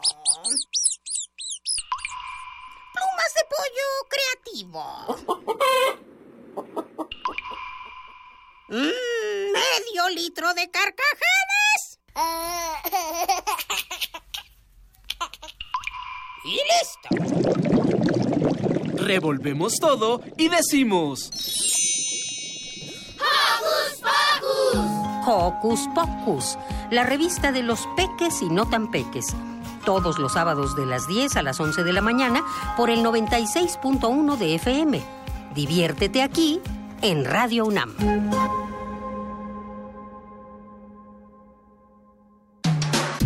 En redes sociales, en Facebook como Primer Movimiento UNAM y en Twitter como P Movimiento o escríbenos un correo a primermovimientounam@gmail.com. Hagamos comunidad. Las 8 de la mañana con 11 minutos y seguimos aquí en primer movimiento. Juana Inés de ESA, Miguel Ángel Camain, Luisa Iglesias y el doctor Alfredo Ávila. Él es investigador del Instituto de Investigaciones Históricas de la UNAM y nos habíamos quedado a la mitad de la historia de México. Bueno, de la historia de las porras, que, que se puso bastante buena, querido Alfredo. ¿En qué nos quedamos? Pues mira, ahora quería hablar de la parte menos, menos, eh, de menos relajo y un poco, la menos carnavalesca. Y un, po un poquito más complicada. Uh -huh. eh, le, les comenté hace un momento como de pronto tenemos a personajes como Luis Rodríguez Palillo uh -huh. que eh, que bueno tiene tiene posibilidad de ir con el entonces eh, jefe de gobierno del Departamento del Distrito Federal, eh, Uruchurtu, tiene posibilidad incluso de llegar a la Secretaría de Gobernación, de llegar a la propia Presidencia de la República. Él contaba en algunas entrevistas que, eh, que el presidente Miguel Alemán lo recibía con los brazos abiertos. Hay que ¿Y por, qué? ¿Se sabe? Hay que matizar un poco esto, sí, y sí, sí se sabe. Es un líder carismático, eh, y las autoridades, empezando por el Distrito Federal, se dan cuenta de que eh, se trata de un chavo que tiene la posibilidad de reunir eh, a grupos estudiantiles en centenas, estamos hablando de centenares de chicos, fundamentalmente de la UNAM, que, que van directo a los partidos que van organizan fiestas y que creen las autoridades que a través de estos dirigentes pueden tener un control, pueden mantener a los chavos controlados. Y esto eh, se afianza sobre todo después del mediados de los años 50, sobre todo porque en el Politécnico empieza a haber problemas de índole política en el poli, eh, ustedes eh, lo saben, siempre hubo una especie de, división. El poli siempre acusó a la UNAM, en la UNAM van los riquillos.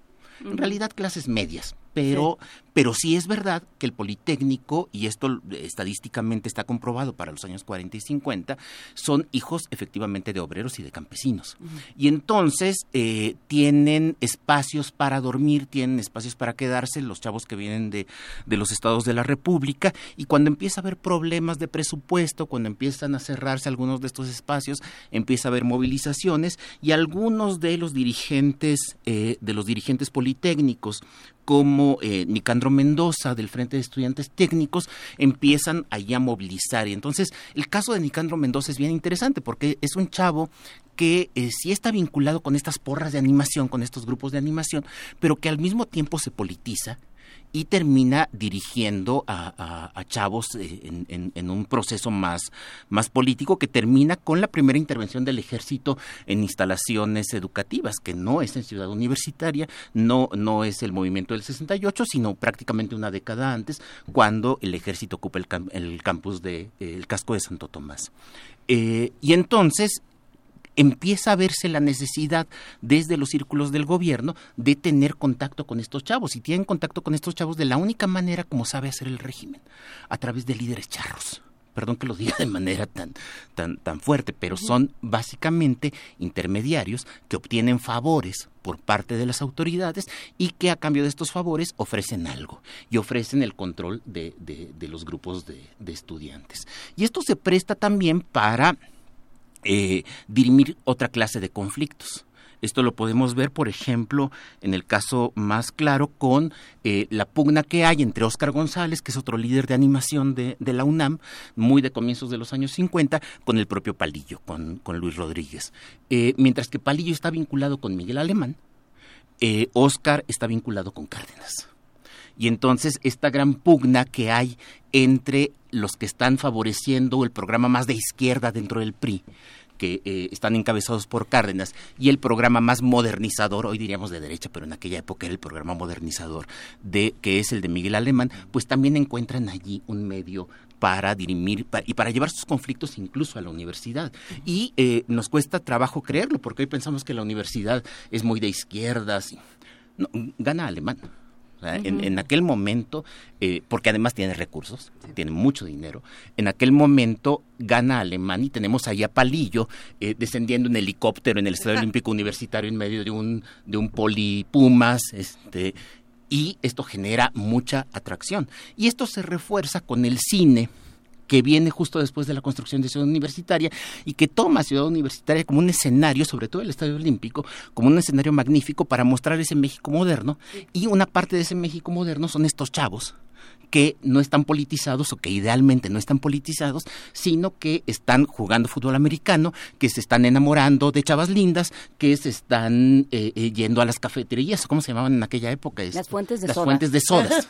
este, ese es el México moderno que quieren proyectar, pero detrás del cual hay toda una maquinaria que eh, pues que nosotros conocemos de intermediarismo político con parte de las, las autoridades y los estudiantes.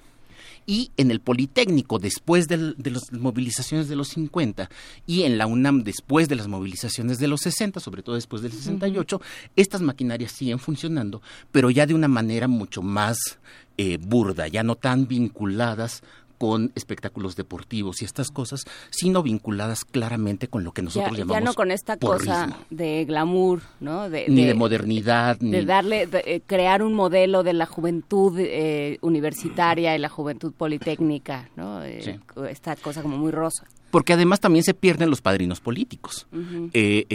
Palillo deja de ser el, líder estudiantil en la UNAM cuando Díaz Ordaz, tratando de quitarse de encima la influencia de, Alemán y la influencia de Cárdenas, aquí el que manda es el presidente, ya vamos a quitarnos a estos dos expresidentes, manda a Palillo a hacer una especialidad en psicología a París. Y un poco como lo contaba él en las entrevistas que se le hicieron, era eh, o vas o, tú sabes a lo que te atiendes, ¿no? Entonces, pues, pues, me voy a París. ¿A dónde te quieres ir? ¿Te quieres ir a París? ¿O te quieres ir a otro lado? Pues qué bonito, este, qué, qué bonitas las prácticas políticas mexicanas, este, y no se acaban. No, no se acaban, no se acaban, por supuesto.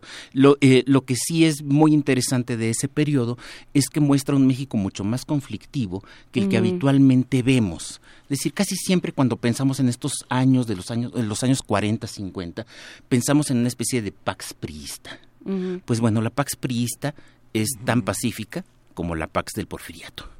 O sea, no lo es nada. Siempre hay un sustrato. Siempre hay un sustrato de negociación, de violencia, porque estos grupos también podían ser muy violentos cuando se les necesitaba. Para eso los querían. Todavía son muy violentos. Todavía son muy violentos. Ahí, también sería interesante, podemos ya ir cerrando esta conversación, pensar en qué ocurría en los años 40, en los años 50 en el cine, que bien lo, lo mencionabas, lo traías a, cuenta esta conversación. Eh, ¿Qué estaba reflejando el cine de lo que pasaba en nuestro país y por qué tenemos esta impresión de que cuando está la época de oro del cine mexicano, pues eh, en nuestro país están pasando otro tipo de cosas, ¿no? Hay un contraste delicioso.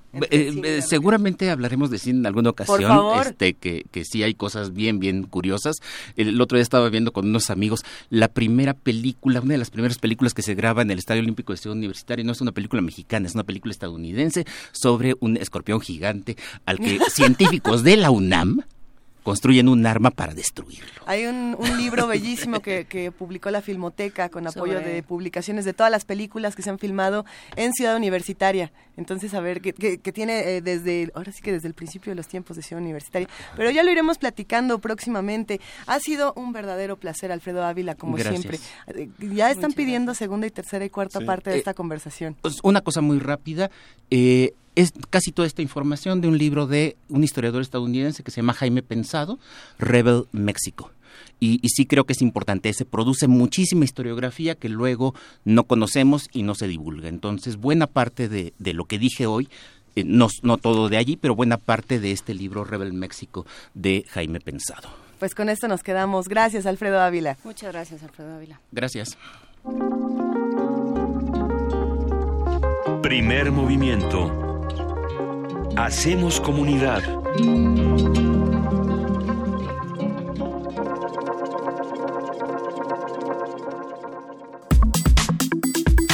Nota Nacional. La política fiscal es una rama de la política económica que puede definirse como el uso del gasto público y la recaudación de impuestos para influir en la economía. Tanto el presupuesto estatal como el gasto público y los impuestos son considerados variables de control que determinan la seguridad y mantenimiento de cierta estabilidad económica. En otras palabras, la política fiscal hace referencia al efecto total de los resultados del presupuesto en la actividad económica. ¿Qué papel juega la política fiscal en la distribución de la riqueza? ¿Qué se hace mal? ¿Qué se puede mejorar y cómo? Clara Elena Molina Enríquez Gaona, maestra en Derecho por la UNAM, profesora de Derecho Fiscal en la División de Educación Abierta, de Educación Continua y Educación a Distancia, está con nosotros en la línea. Buenos días. Muy buenos días. ¿Cómo está usted, Miguel Ángel? ¿Cuáles son, ¿Cuáles son los principales problemas que tenemos en términos de equidad para entender la, este, la política fiscal? ¿Siempre se le pide más a los que menos tienen? ¿Hay una cuestión con los empresarios, con, con, los, con, con, las personas morales, físicas que determinan este aspecto?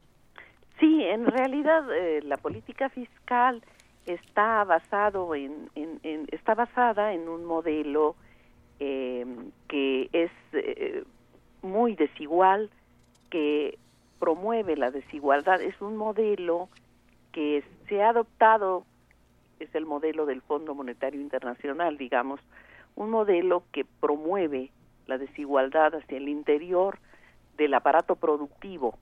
No es posible concebir eh, un, un, modelo fiscal eh, equitativo si eh, prevalece una forma de desigualdad en la distribución de los ingresos de las personas.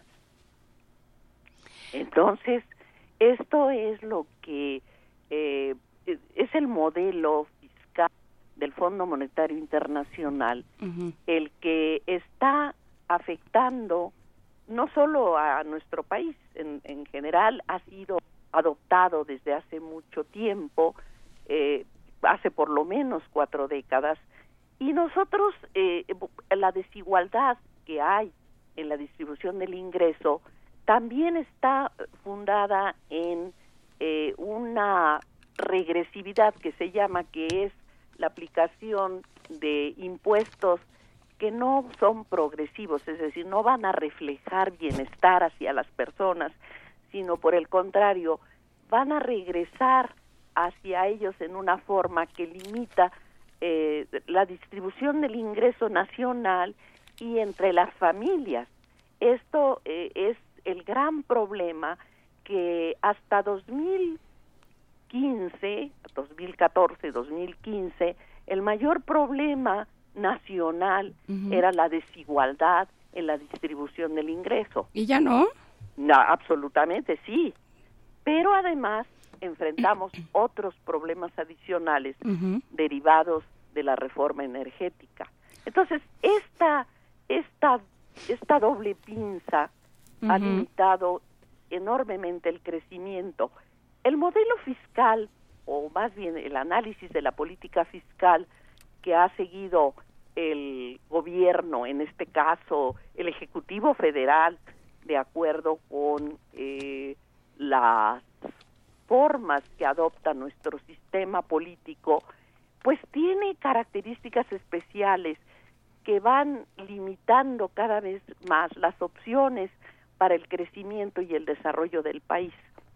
Esto no es solamente una cuestión que podamos decir es afecta a unos y a otros no. En general, el desarrollo económico se afecta se coagula la economía, por decirlo así, de todos los sistemas productivos del país se ven afectados.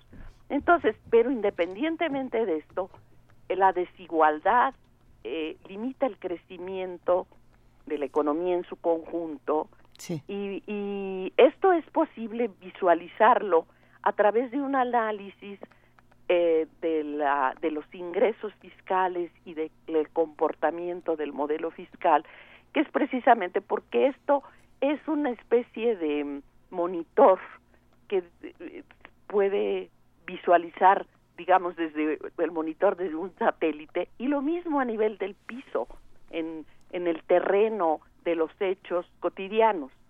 Entonces, nuestro, nuestra economía que no es un pro, no ha sido hasta ahora hasta el 2014 o 2015 no había sido un problema de riqueza. Riqueza hay o hubo. E, eso es lo que ahorita está cambiando del 2014 y 2015 la, el principal problema nacional hasta 2015 entre 14 y 15 había sido eh, la desigualdad extrema. Así lo reporta el doctor eh, Gerardo Esquivel en un estudio que hizo para Exfab. No es solamente que haya desigualdad, es la extrema desigualdad el problema mayor. Y que unos unos eh, familias, un grupo, un sector está dividido en deciles. en los estudios sobre los ingresos de la población se divide en diez. Y entonces los sectores de, digamos, el, el decil sexto eh, hacia arriba o hacia abajo, como se le quiera, es decir, los de los bajos ingresos, desde medianos a bajos ingresos, están siendo mayormente afectados que los de altos ingresos. Es evidente que, por ejemplo, el IVA a un millonario, pues no le va a afectar en su compra semanal o mensual, pero a una persona que gana 80 pesos con 4 centavos, que es el salario mínimo, pues va a hacer una diferencia abismal.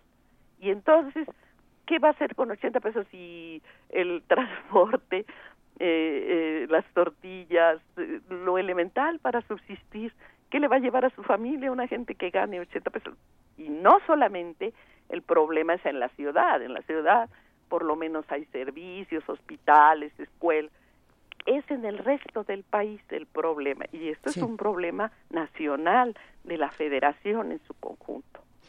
Y tiene que ver también eh, necesariamente, porque es, es ineludible y, y, más nos vale que sea ineludible, eh, maestra, el asunto de la corrupción. Hoy en las primeras planas de varios diarios está esta cosa de que devora deuda el gasto público, ¿no? De que se adquieren estas deudas en los estados, nadie sabe dónde quedó el dinero, nadie sabe bien a bien cómo se repartió, se queda mucho en programas sociales que también ha estudiado Gerardo Esquivel que tampoco funcionan y, eh, y no sabemos dónde está ese dinero. O sea, hay una parte eh, donde está mal, mal trazada, digamos, de origen la, la política fiscal, ¿no? Esta idea de, de dónde se saca el dinero y para qué se usa, pero también a, esta, a esta mala estructuración de origen se le suma que no hay una, una recaudación transparente y un uso de recursos verdaderamente transparente. Y, ahí hay algo interesante y es eh, lo que Hacienda dijo que iba a gastar y lo que tuvo que gastar.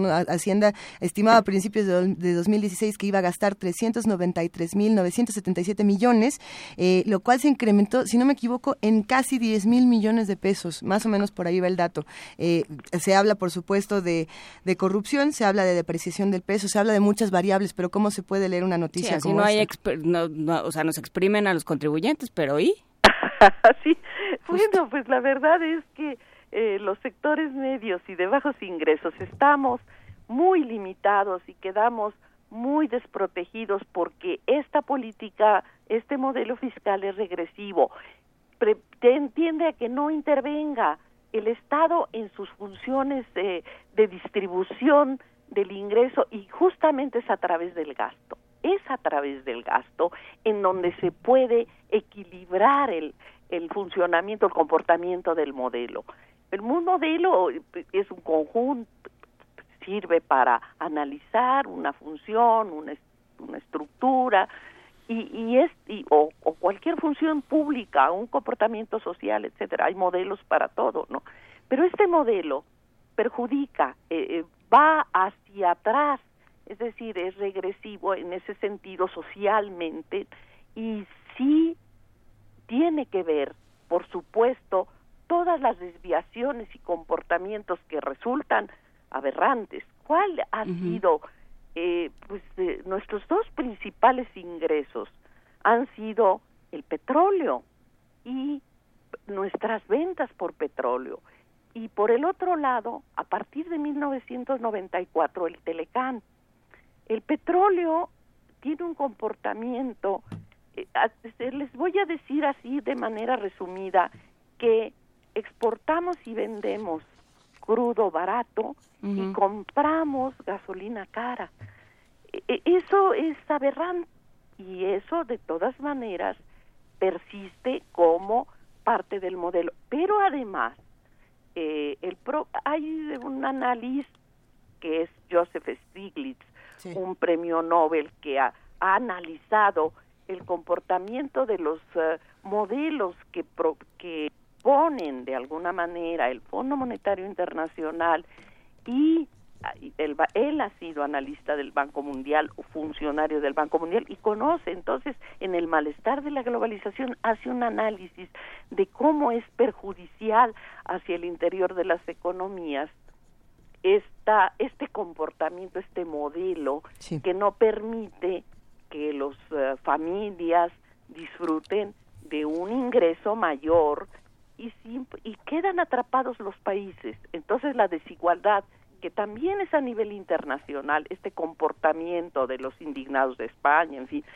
es en el fondo refleja pues también este comportamiento de las desigualdades internas en que se favorece a los grupos de mayores ingresos. El modelo así trabaja. Y es un modelo fiscal pernicioso por esa razón. Y que no, que no va a, o sea, estamos en un círculo vicioso donde la, la desigualdad nunca se va a acabar, porque no hay posibilidad de movilidad social. Si se puede maniobrar sus variables para cambiarla. ¿Cómo? Yo soy optimista, Muy bien. un optimismo quizá lamentable, pero de todas maneras. No, pues así, a eso jugamos, sino ¿qué hacemos todo el día? claro, tiene que pensarse en que se puede cambiar sin satanizar este personas ni nada de eso. El sistema se defiende, pues, tiene unas formas en donde de alguna manera tiene reacciones para volver a acumular los ingresos en manos de unos pocos, pero naturalmente que esto es una decisión. Esto lo dijo en el foro del Lindau de 2014 el propio eh, Stiglitz. La decisión de la desigualdad es una decisión del Estado mexicano y, y criticó el comportamiento de los grandes monopolios nacionales y mencionó concretamente al señor Slim allí en el foro del Lindau en donde se reúnen los los grandes eh, digamos los países ricos no y, y, y lo, lo mismo acaba de ocurrir en, en Davos. La propia señora Christine Lagarde admitió que el problema grave es la desigualdad en los ingresos de las familias hoy día y propone hay que seguir este poco están criticando los populismos en fin esas regresiones de las políticas fiscales en donde este se aíslan los países, ¿no? Que es una tendencia también internacional hoy día. Entonces hay hay un enfrentamiento también eh, ideológico profundo en, en torno al papel de que juega la economía de mercado en las economías, ¿no? Y realmente en donde los ingresos, naturalmente que detrás de todo esto está el gran problema de las economías de los países emergentes, pero el, el tipo de intereses internacionales que están jugando, entre los cuales se puede descubrir con gran fac- no facilidad, con gran nitidez eh, el problema del petróleo. Las petroleras internacionales tienen un papel predominante en todo el juego, tanto de los conflictos internacionales como de cómo se va a enfrentar en esta etapa eh, histórica eh, este este encuentro entre economías que tratan de, de salir y satisfacer las necesidades al interior pero independiente al interior de sus países pero independientemente de eso como dice el propio eh, Nobel y también lo ha dicho otro destacado eh, investigador que es Tomás Piketty que realmente la desigualdad en el mundo, la desigualdad patrimonial puede y debe eh, remediarse, puede y debe cambiar. Y este cambio es el que al que hay que apostar. ¿Se puede cambiar? Claro que sí, porque es una decisión de una política de Estado. Y, y la desigualdad es una decisión, en este caso, de una política del Estado mexicano. Esa se puede modificar y cambiar a través del, del modelo fiscal, cambiando el modelo fiscal, no que no sea tan regresivo, porque en realidad nosotros hemos estado cómodamente en la inercia de los ingresos petroleros y del, del modelo del Fondo Monetario Internacional y pues haya ido, pero tenemos cuatro décadas o más de este modelo que ha ido acumulando sus efectos negativos y distorsiona todo el aparato productivo y la economía en su conjunto. ¿Con qué comentarios eh, finales podemos ir cerrando? ¿O dónde esta podemos enterarnos? Si acaso hubieran seminarios donde se explicaran estas Sí, cosas. hay un Si acaso lo seminario. hubiera. Muchas gracias. Hay un seminario el día de hoy en el Colmex, en el Colegio de México, que justamente estamos tratando todos estos problemas y cómo avisorar todo lo el comportamiento, digamos, que es, es negativo, pernicioso para todos el conjunto y además para las familias, el, el día a día. Entonces es- se, llama Reforma y Escenarios Fiscales para 2017 y bueno, pues yo voy a estar allí eh, presentando, haciendo esta presentación y haciendo una exposición, una crítica y una invocación a que esto cambie.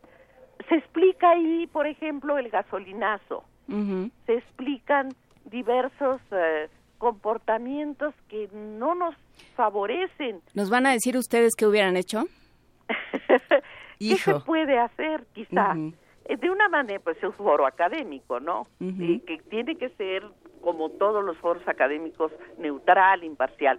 Yo, en mi tesis doctoral, porque yo soy de la UNAM, pero me han dado una acogida generosa y en el Colmex y el doctor José Romero, que es mi director de tesis, es el director del Centro de Economía del Colmex, ahí pues vamos a estar analizando y exponiendo y, y, y haciendo una, un llamado al, al, al Ejecutivo Federal para que esto cambie. Es, es la idea de que nosotros podemos hacer los cambios y como dijo ya el los- este premio Nobel, pues es una decisión política del Estado mexicano. Con, con esto, con esto vamos a, a cerrar el Porque día de bueno, hoy. el Estado mexicano también somos nosotros, así es que vamos Ah, hablando bueno. para que las cosas sean distintas. Por supuesto. Y- Es que no nada más es un poder, hay tres poderes y de alguna manera el poder legislativo, es decir, el conjunto hizo abdicaciones que nunca debió hacer. También esto se va a explicar en materia de lo que se llamó el gasolinazo, porque no es solo un impuesto, en realidad es un cambio importante en la estructura de la política fiscal, bueno, en el comportamiento de la política fiscal. Y todo esto pues lo vamos a explicar de la mejor manera que es con gráficos, ¿no? Que siempre son, pues sí, visuales, ilustrativos y permiten un análisis puntual de cada aspecto. Compartimos toda la información en redes sociales y te abrazamos, Clara Elena Molina, eh, maestra en Derecho por la UNAM, profesora de Derecho Fiscal. Un verdadero gusto haberte escuchado esta mañana. Encantada de estar con este programa al que profeso mi mayor admiración y, de la, y del cual soy fan desde que nació. Pueden ustedes contar con, e- con mi de- este, asistencia permanente a todo su programa tan importante. El fanatismo y la admiración es recíproca.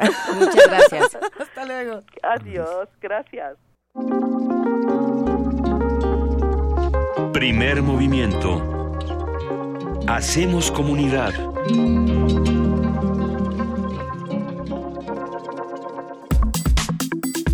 Nota Internacional.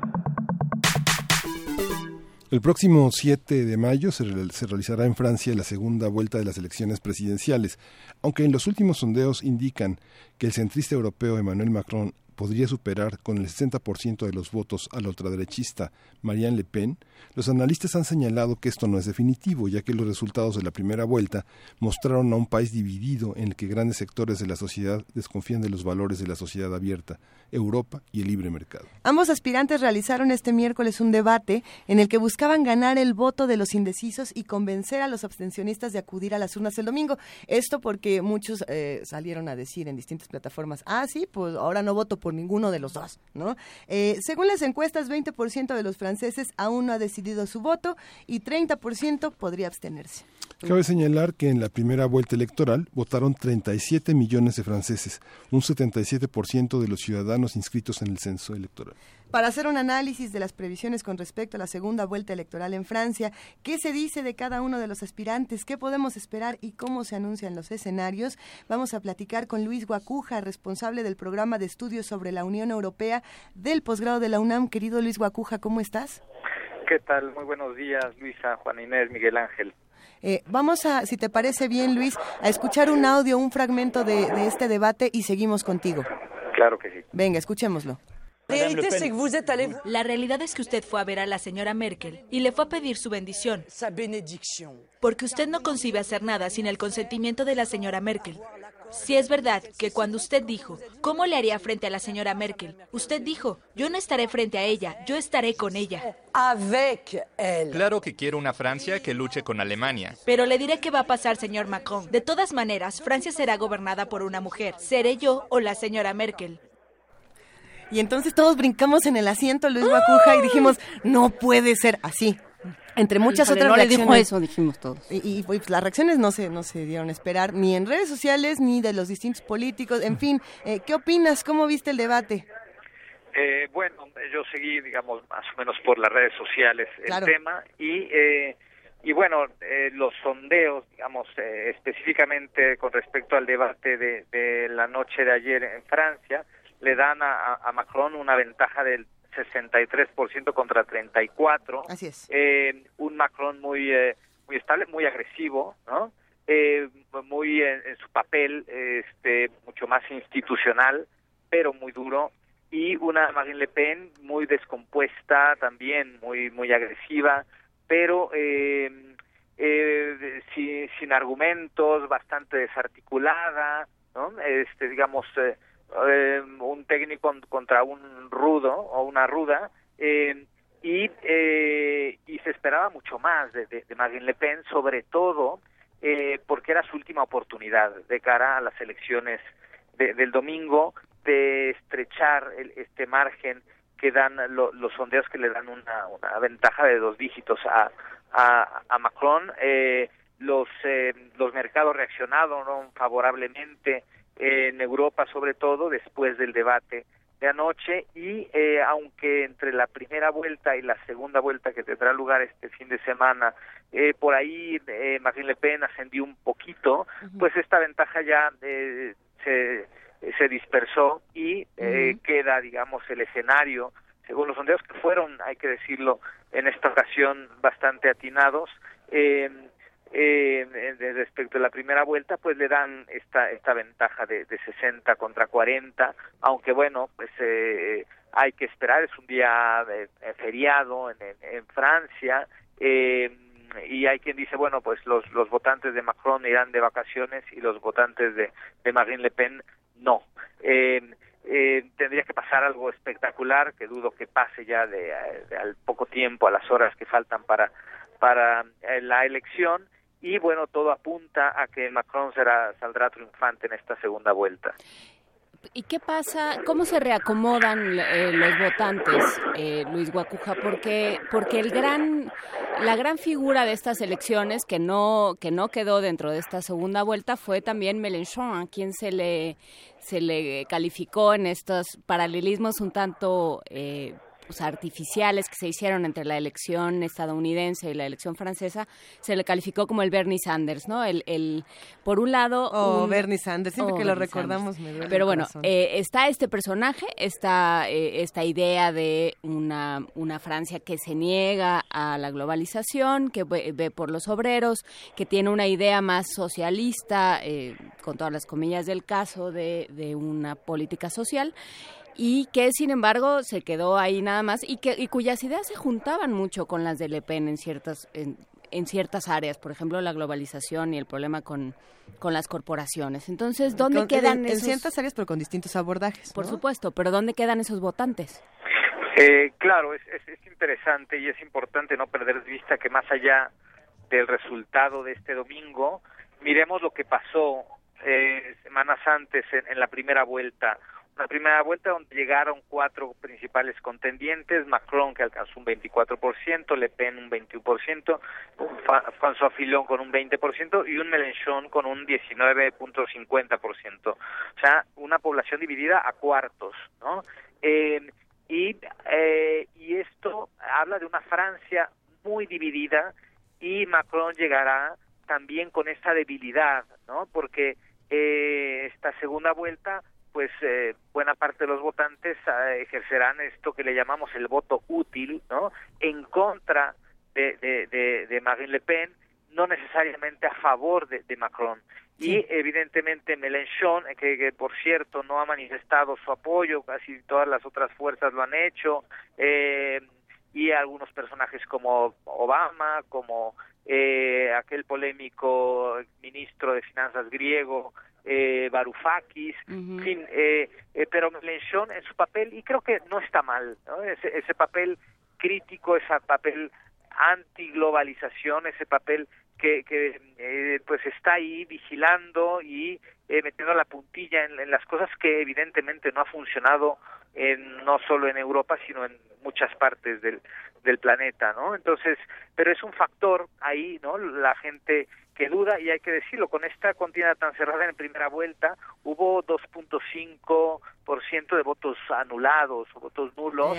Eh, este, digamos, eh, la, la diferencia al final fue una diferencia marginal y el problema para esta segunda vuelta, bueno, una vez que, eh, que se dé, digamos, que se materialice el triunfo de Macron, el reto será a ver cómo gobierna, porque la amenaza de que la extrema derecha personificada en el, Partido Frente Nacional de Marine Le Pen eh, pueda llegar eh, este, al poder está ahí, ¿no? No, no hay que echar las campanas al vuelo, hay que permanecer alerta y esto obliga a que eh, Macron tiene que hacer una muy buena gestión para disipar justamente eh, pues estas intenciones que el 40% de, de los votantes franceses eh, tengan la intención de votar por, uh, por Marine Le Pen eh, me parece preocupante. ¿Y, y qué, qué, dónde queda en todo esto Angela Merkel? A, to, a toda esta discusión. Porque si va a gobernar, si o sea, gana Macron. ¿Respondió a algo? O, o, y además, ¿cómo está viendo ella su, su panorama? ¿Y yo por qué? Sí.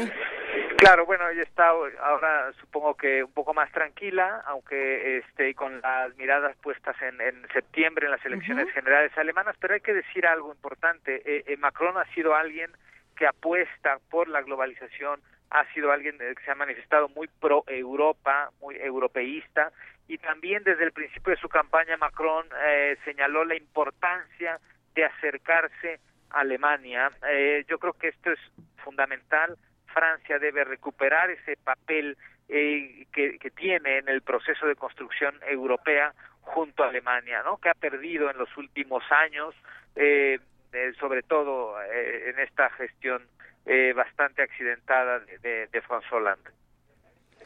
¿Y, ¿Y, dónde va a quedar la Unión Europea? Que ese es el otro tema, porque ese era otro de los temas de Mélenchon que... Bueno, ¿qué tan unida está la Unión Europea en este momento? Es interesante. Bueno, es que si se sale Francia, entonces ya se pierde para siempre. Eh, exacto, sí, sí, sí. La, la, la, la Unión Europea desde su concepción pues, se, se, se, construyó con base en el, en el eje franco-alemán, ¿no? Entonces sí, imaginar, no, no es posible imaginar a, a la Unión Europea sin Francia. Eh, digamos, ha habido respiros, ¿no? Las elecciones pasadas en Países Bajos, ahora la elección francesa, uh -huh. la elección alemana que no tendrá sobresaltos, gane Merkel o gane Schulz la, las elecciones y el tema del Brexit, ¿no? Paradójicamente ha unido mucho a Europa, ha debilitado mucho a la figura de, de Theresa May, que se enfrenta ahora a estas elecciones que ella misma anticipó, ya se disuelve el Parlamento, el 8 de junio habrá elecciones, ella tratará de, de eh, un poco de legitimarse frente a este proceso que ya se anuncia que cada vez más eh, claramente será muy duro, muy difícil, muy complejo y perjudicial sobre todo para los ciudadanos europeos y británicos. Estás en mi mente, Luis Guacuja. Yo quería llegar al tema de Teresa May, pero no sabía si, si era el momento o no.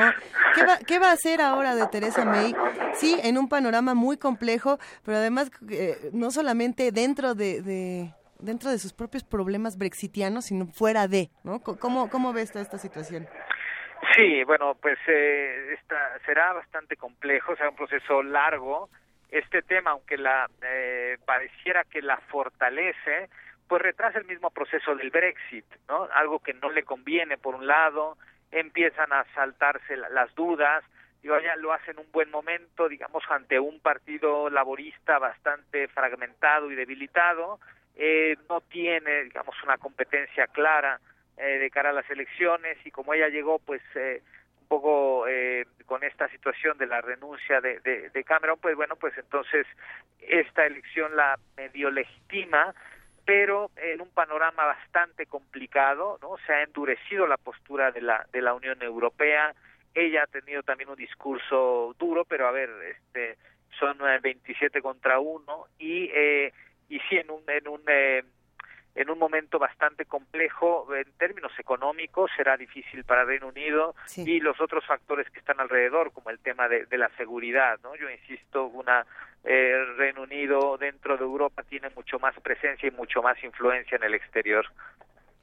Pues aquí, aquí seguiremos discutiendo todo lo que está ocurriendo. De aquí al 7 puede pasar algo inesperado, Luis Guacuja. Siempre te preguntamos esto, ¿verdad? Pero todo en lo bola de cristal que tienes ahí enfrente.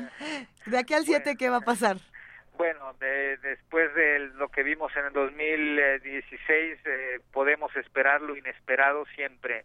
Eh, pero difícilmente, difícilmente como las cosas están dadas ahora en Francia, la estabilidad que ha adquirido el, eh, la carrera, digamos, en el proceso eh, en favor de, de, de, Macron y, la poca solidez de las propuestas de, de Marine Le Pen. Lo, lo paradójico aquí, lo interesante es que eh, eh, también Macron surge como una alternativa. La gente está cansada del establishment y Macron, aunque es buena parte del establishment, se presenta como un candidato independiente, con eh, alguien sin ideologías, que da entrada lo mismo a socialistas, que conservadores. Eh, y, al final se vuelve una alternativa fresca, que yo creo que es lo que busca la ciudadanía. El reto será eh, cómo afrontar una crisis económica que no que no ha cesado, eh, una crisis de seguridad, los temas de terrorismo, la presencia de Francia en distintos foros, en, en, la OTAN, en la propia Unión Europea,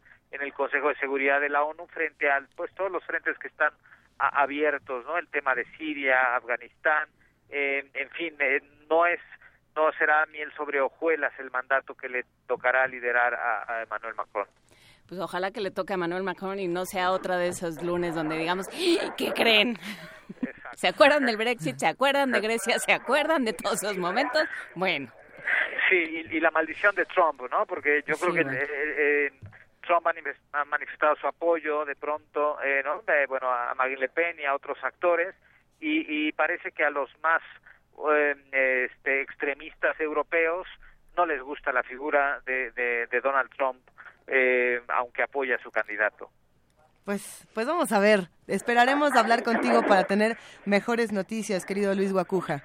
Claro que sí, con mucho gusto. Un abrazo, hasta luego. Igualmente, hasta luego. Vamos ahora con una nota, vamos a compartir con todos los que nos escuchan y hacen comunidad con nosotros un poco de, otros temas. Y no, aun, cuando vamos a hablar de robots, esto no se relaciona con May the Fourth be with you. Lo pude decir, pero a ver, ¿qué, vamos a escuchar, querido Miguel Ángel? Fíjate que la Administración Federal de Recursos de Servicios Educativos en la Ciudad de México anunció que implementará en escuelas públicas un programa piloto de robótica para enriquecer el desarrollo social y el pensamiento científico. Dulce García tiene, la, tiene el detalle de esta, de esta información. La palabra robot fue acuñada por el dramaturgo checo Karel Capek en 1921, quien escribió una obra llamada Robots Universales de Rossum, que trata sobre unos esclavos de apariencia humana y su lucha por la libertad. La palabra robótica fue utilizada por primera vez por el famoso escritor de ciencia ficción Isaac Asimov en 1941. Y cuando se pensaba que los robots se quedarían ahí, solo en la literatura y en la ciencia ficción, de pronto estaban aquí, en la realidad palpable. Ahora los podemos ver como superhéroes, ya que realizan tareas que pueden ser difíciles y peligrosas para los seres humanos. Algunas personas llegan a pensar que los robots solo pueden ser construidos por grandes científicos, pero lo cierto es que ya hasta los niños son diestros en esta tarea Así puede notarse que la robótica es un medio de aprendizaje en el cual se desarrolla el diseño y la construcción de creaciones propias. En días recientes, la Administración Federal de Servicios Educativos en la Ciudad de México informó sobre un programa piloto de robótica para escuelas públicas. El doctor Jesús Abash Carmona, fundador del Laboratorio de Biorrobótica de la Facultad de Ingeniería de la UNAM, nos comenta qué tan viable es esta propuesta es muy importante romper lo que se llama la brecha digital, porque este tipo de programas ya se había utilizado en escuelas eh, privadas, esos tipos de, robots ya se utilizan en, primarias eh, privadas.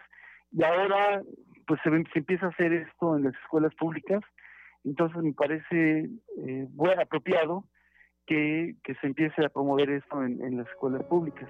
La primera etapa iniciará en cuatro primarias para los grados de cuarto a sexto, en diez secundarias, así como en un centro de atención múltiple. Otro de los objetivos es utilizar la tecnología como una herramienta de desarrollo social y reforzar el razonamiento matemático y el pensamiento científico. El doctor Savage Carmona comenta qué otras cosas debería incluir este proyecto.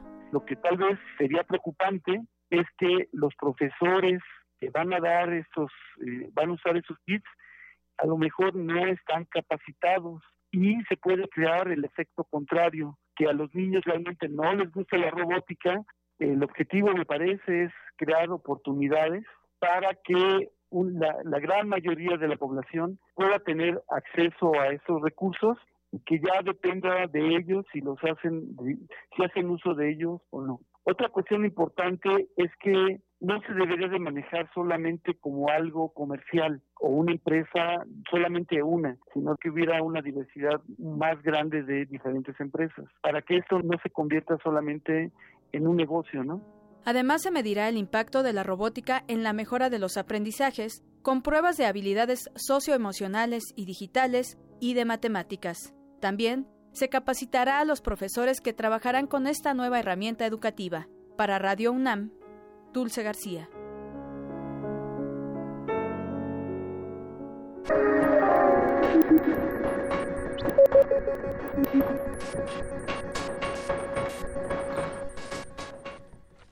Aquí en primer movimiento a las 8 de la mañana con 52 minutos estábamos eh, platicando precisamente de este, de este programa piloto de robótica y de todas las posibilidades y de muchas otras cosas que seguiremos discutiendo aquí desde Radio UNAM. Así que ahora nos vamos con música. Nos vamos con música de la música de Zimbabue que eh, recomienda Ricardo Peláez. What's, what's Going On? ¿Qué está pasando con Oliver Mutkudisi?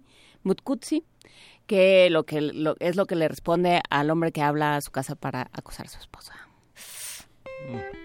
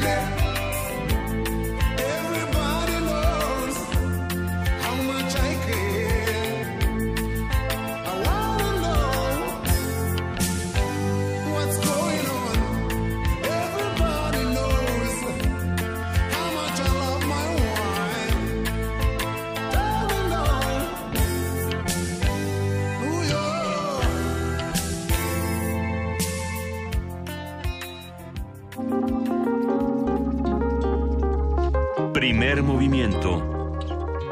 Hacemos comunidad.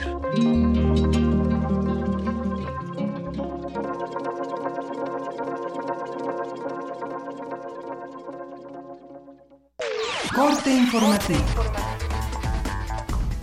La UNAM. Al inaugurar la tercera Feria Multidisciplinaria de Emprendedores 2017, el rector de la UNAM, Enrique Graue, indicó que en México las micro, pequeñas y medianas empresas generan 7 de cada 10 empleos formales. Crear una cultura de emprendimiento y vincularla con la generación de pequeñas y medianas empresas es indudablemente el camino que México debe seguir en los años por venir. Son las pequeñas y medianas empresas aquellas que detonan la creación de empleos y la generación de riqueza. De acuerdo al censo del 2014 del INEGI, contamos con más de 4.200.000 unidades económicas.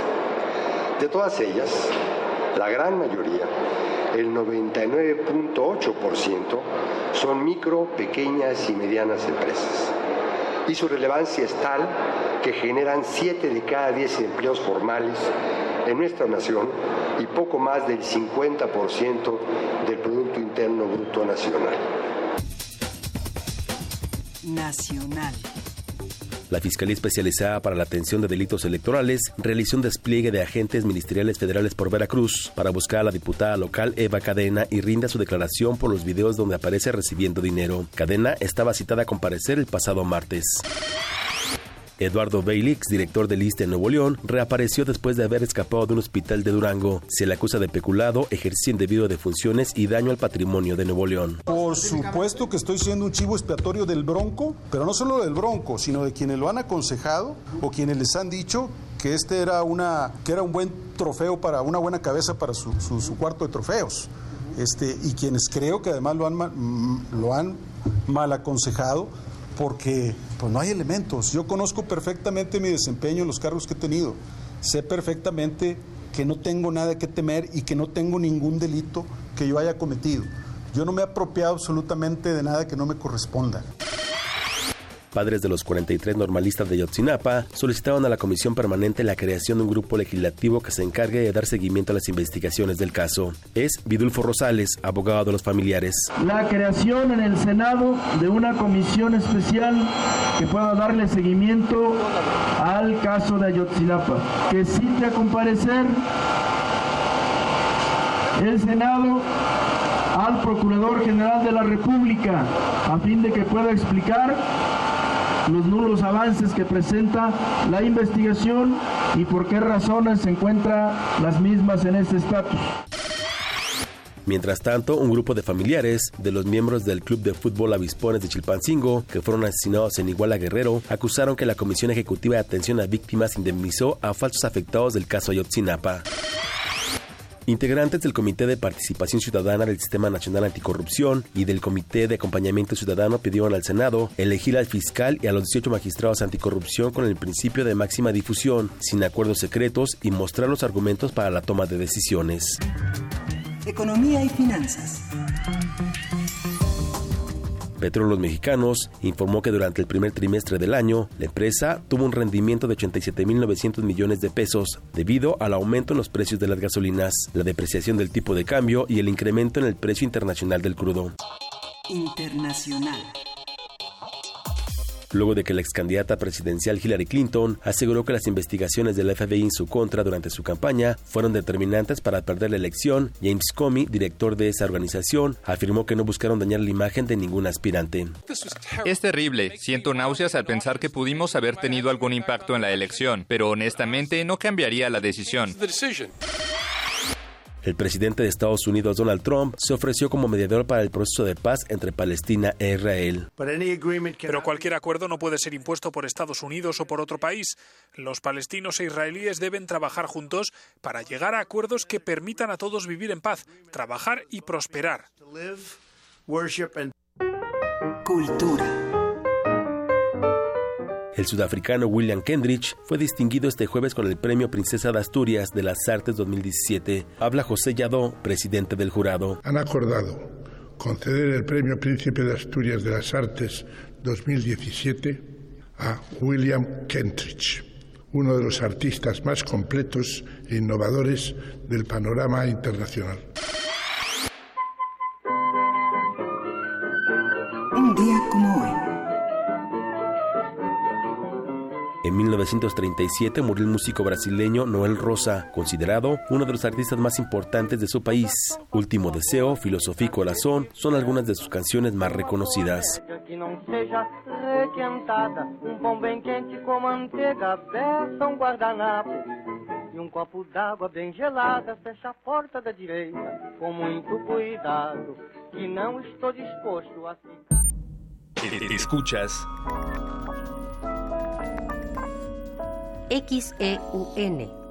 Radio UNAM.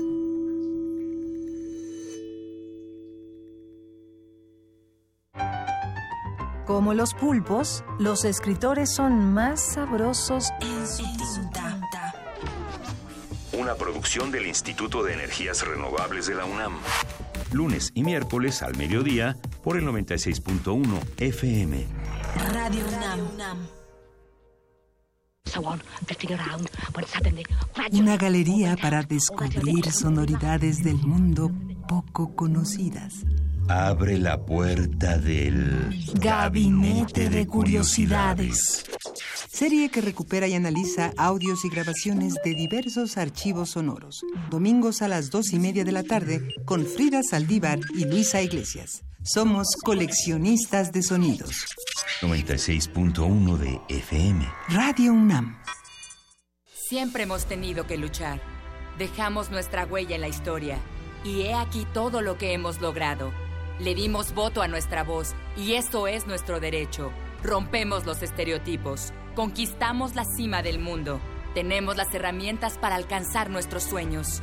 El protocolo para atender la violencia política contra las mujeres defiende nuestros derechos políticos, nuestro derecho a hacer historia. Instituto Nacional Electoral, INE. Ingredientes para hacer la pócima de la diversión. Ancas de rana intrépida. Ratones de laboratorio. Plumas de pollo creativo. Mm, medio litro de carcajadas. Y listo. Revolvemos todo y decimos... Hocus Pocus, la revista de los peques y no tan peques. Todos los sábados de las 10 a las 11 de la mañana por el 96.1 de FM. Diviértete aquí en Radio UNAM.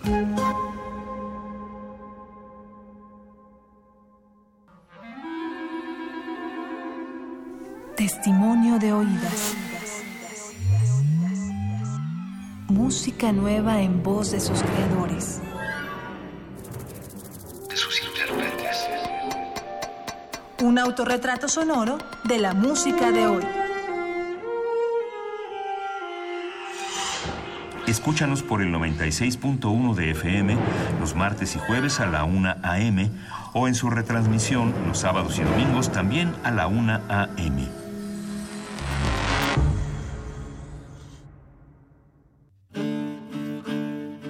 Sumérgete en la música del planeta. Encuentra las perlas acústicas en el Mapamundi. Salpicadas desde Radio Nacional de España, Mundofonías. Una producción de Juan Antonio Vázquez y Araceli Zigane, creada para divulgar los ritmos del mundo. Sábados 6 de la tarde, por el 96.1 de FM. Radio UNAM. Mucha propaganda casera, mil pesos.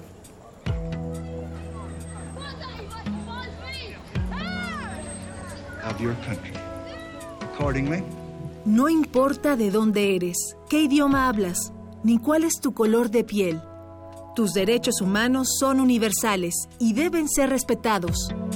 Conoce cuáles son y cómo protegerlos en un programa de análisis y reflexión sobre este tema con Diego Guerrero. Derecho a debate. En la cultura de la legalidad participamos todos. Te invitamos a una mesa de discusión con estudiantes universitarios y especialistas todos los lunes a las 10.05 de la mañana. Por el 96.1 FM. Radio UNAM.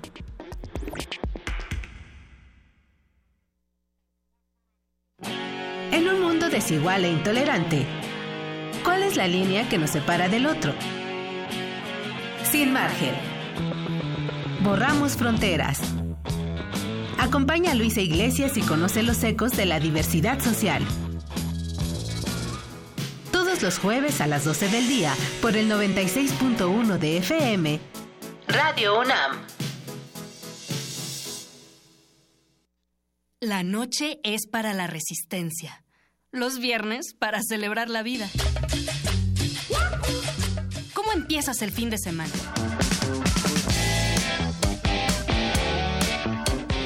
Resistencia modulada queremos saber. El Buscapiés. La radio brújula para las noches de viernes. Haz que tu fiesta suene en el cuadrante. Todos los viernes 23 horas por el 96.1 de FM. Radio UNAM. Una galería para descubrir sonoridades del mundo poco conocidas. Abre la puerta del Gabinete de Curiosidades. Serie que recupera y analiza audios y grabaciones de diversos archivos sonoros. Domingos a las dos y media de la tarde con Frida Saldívar y Luisa Iglesias. Somos coleccionistas de sonidos.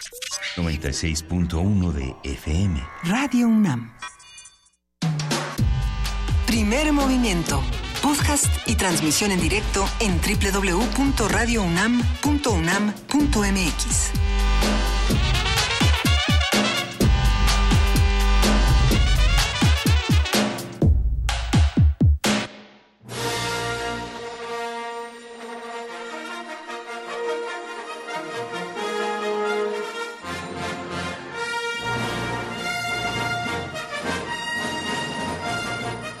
Nueve de la mañana con 13 minutos. Juana Inés de esa, ¿qué estamos escuchando? Que Me, me suena que- conocido. Que conste que habíamos evitado a toda costa hablar del tema, pero nos habló Yael Reyes Vázquez desde Tuxtla Gutiérrez, Chiapas, y nos recordó que hoy es el día de Star Wars. Y, y muchos radioescuchas ya nos mandaron, de los que hacen afortunadamente comunidad con nosotros, imágenes para conmemorar este día, es que es mayo 4, May the 4th be with you. Ajá.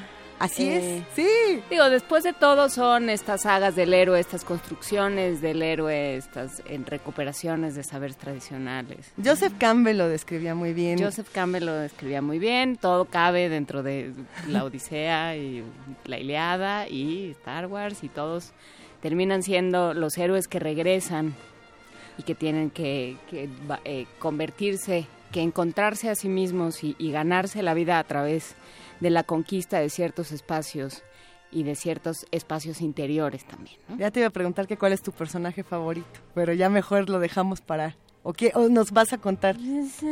Tenías unas frases muy buenas de Yoda, Juan Inés. Sí, aquella de que la- el miedo es el camino al lado oscuro.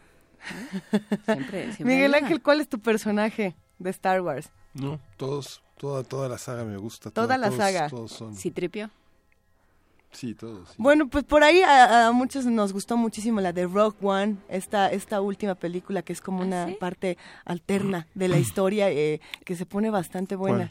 Pues esta donde sale Diego Luna, la última, la que No, todavía... La verdad es que hoy muy mal, no la vi, oí muy malos comentarios. Un día seguramente me toparé con ella, pero... Ay, malos que bueno. Pero Ahorita, bueno. ahorita sentamos, nos damos unos buenos comentarios. Feliz día de Star Wars para todos. Lo vamos a celebrar con notas de- para, para compartir más información de la universidad. Tenemos aquí una que puede ser interesante precisamente de... A ver, a ver, ¿de qué es esta, querido Miguel Ángel Quemain? Pues son los ritmos circadianos. Los cambios físicos mentales y conductuales conocidos como ritmos circadianos, al ser alterados pueden generar algunas adicciones a sustancias y alimentos y seguramente a personas también. La información con nuestro compañero Antonio Quijano. A personas. Las personas cuyos ritmos circadianos están alterados son más proclives a desarrollar adicciones a drogas o la ingesta de alimentos ricos en carbohidratos. Así lo establecieron estudios realizados en el Departamento de Anatomía de la Facultad de Medicina de la UNAM, encabezados por la doctora Carolina Escobar. Hemos identificado ya que personas nocturnas se han descrito mayor propensión al consumo de drogas y de alcohol. Se ha encontrado que también son más propensos a desarrollar enfermedades metabólicas. Y es que los ritmos circadianos son cambios físicos, mentales y conductuales que experimentan los seres vivos durante un ciclo de 24 horas y responden principalmente a la luz y la oscuridad del ambiente. En sus investigaciones el equipo de esta entidad académica también encontró que algunas costumbres de la vida cotidiana potencializan esta alteración. Las costumbres de vida moderno que estamos adquiriendo, sobre todo los jóvenes y los niños, llevan a alterar este sistema circadiano, porque la gente ya no descansa toda la noche, en vez de comer nada más de día, comen de día y de noche, y todo esto le impacta al sistema circadiano. Ya no todas las funciones se coordinan al día o todas las de descanso a la noche, y entonces estamos viendo que la sociedad moderna se está enfermando por cansancio. Su conducta es irritabilidad, de depresión. La experta universitaria dijo que para que nuestro cuerpo funcione bien, todos los órganos con sus respectivas funciones deben estar coordinados en modo activo o en modo de descanso. Advirtió que si se desorganiza esta situación, puede suceder que de día algunos estén activos y otros necesiten descansar, o al revés, que de noche algunos estén descansando y otros quieran estar activos. De acuerdo con la Clínica de Trastornos del Sueño de la Facultad de Medicina de la UNAM, en nuestro país 45% de la población adulta presenta mala calidad del sueño, lo que se refleja en la dificultad para levantarse, cansancio, somnolencia desde las primeras horas de la mañana y deterioro de la calidad de vida. Para Radio UNAM, Antonio Quijano.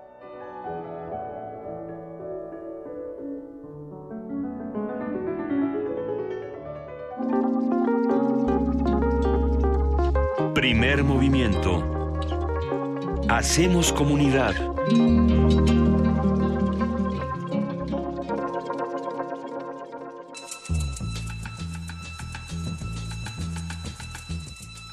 Es hora de poesía necesaria.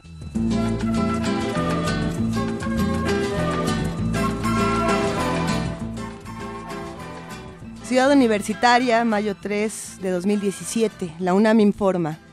Esta madrugada, una mujer fue hallada sin vida en los jardines aledaños al Instituto de Ingeniería de esta universidad. El cuerpo fue descubierto atado a una caseta de teléfono público. Personal de vigilancia de la institución dio aviso de inmediato a la agencia del Ministerio Público, la cual llevó a cabo las diligencias correspondientes. Se desconoce hasta el momento la identidad de la mujer, ya que en sus ropas no fue hallada identificación alguna. La Universidad Nacional expresa su repudio a cualquier tipo de ilícito cometido en sus instalaciones.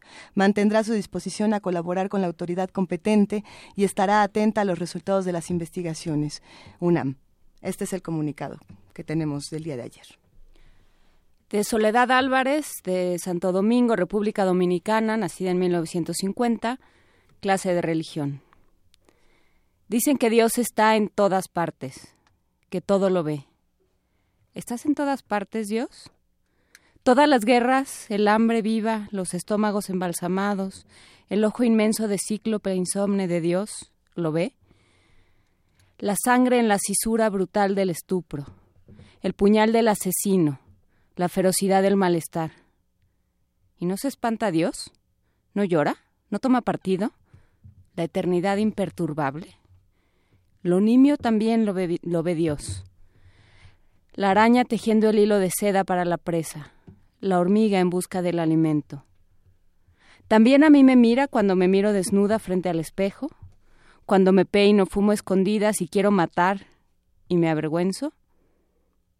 Perdí la virginidad bajo la mirada de Dios. El gran boyer.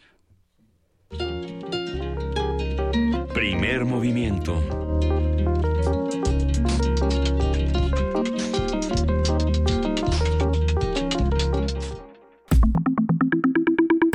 La mesa del día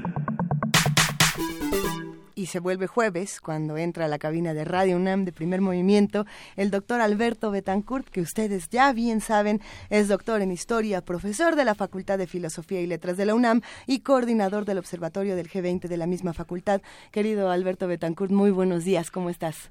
Luisa querida, muy buenos días. Pues impactado ahorita por la noticia que acabamos de escuchar. Desde luego preocupa mucho la inseguridad en el campus.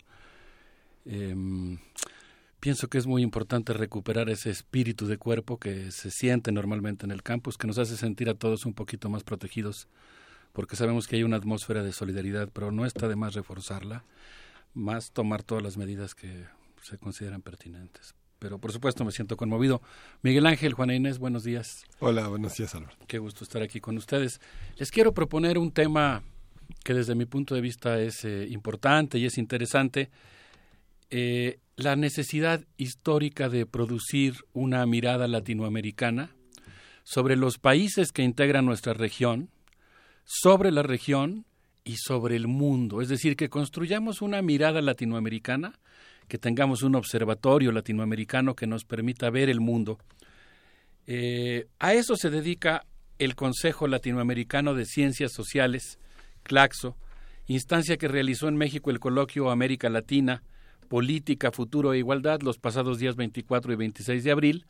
De hecho, fue en el marco de ese evento que tuvimos la oportunidad de entrevistar a Dilma Rousseff, parte de cuya entrevista transmitimos al aire la semana pasada. En este evento se resaltó la importancia estratégica de construir una perspectiva latinoamericana capaz de fecundar nuestro futuro, el futuro de esta región poblada por 633 millones de personas. Claxo es una institución muy interesante, agrupa 587 centros de investigación, 25 mil investigadores, 700 programas de maestría y doctorado y ha impulsado una institución que a mí me produce una gran emoción y me gustaría mucho colaborar próximamente con ella, la Universidad Sur Sur. Una universidad que pretende ser un espacio académico latinoamericano y además ha producido mil libros de acceso gratuito en línea. En un momento más le pediremos a Vania Nuche que nos haga el favor de eh, poner el link porque hay, hay una cantidad de joyas eh, de investigaciones que son de acceso gratuito. Además es una institución que impulsa el Open Access, lo que a mí me parece extraordinario, porque yo creo que los productos culturales tendrían que ser, en la medida de lo posible, de acceso universal y gratuito.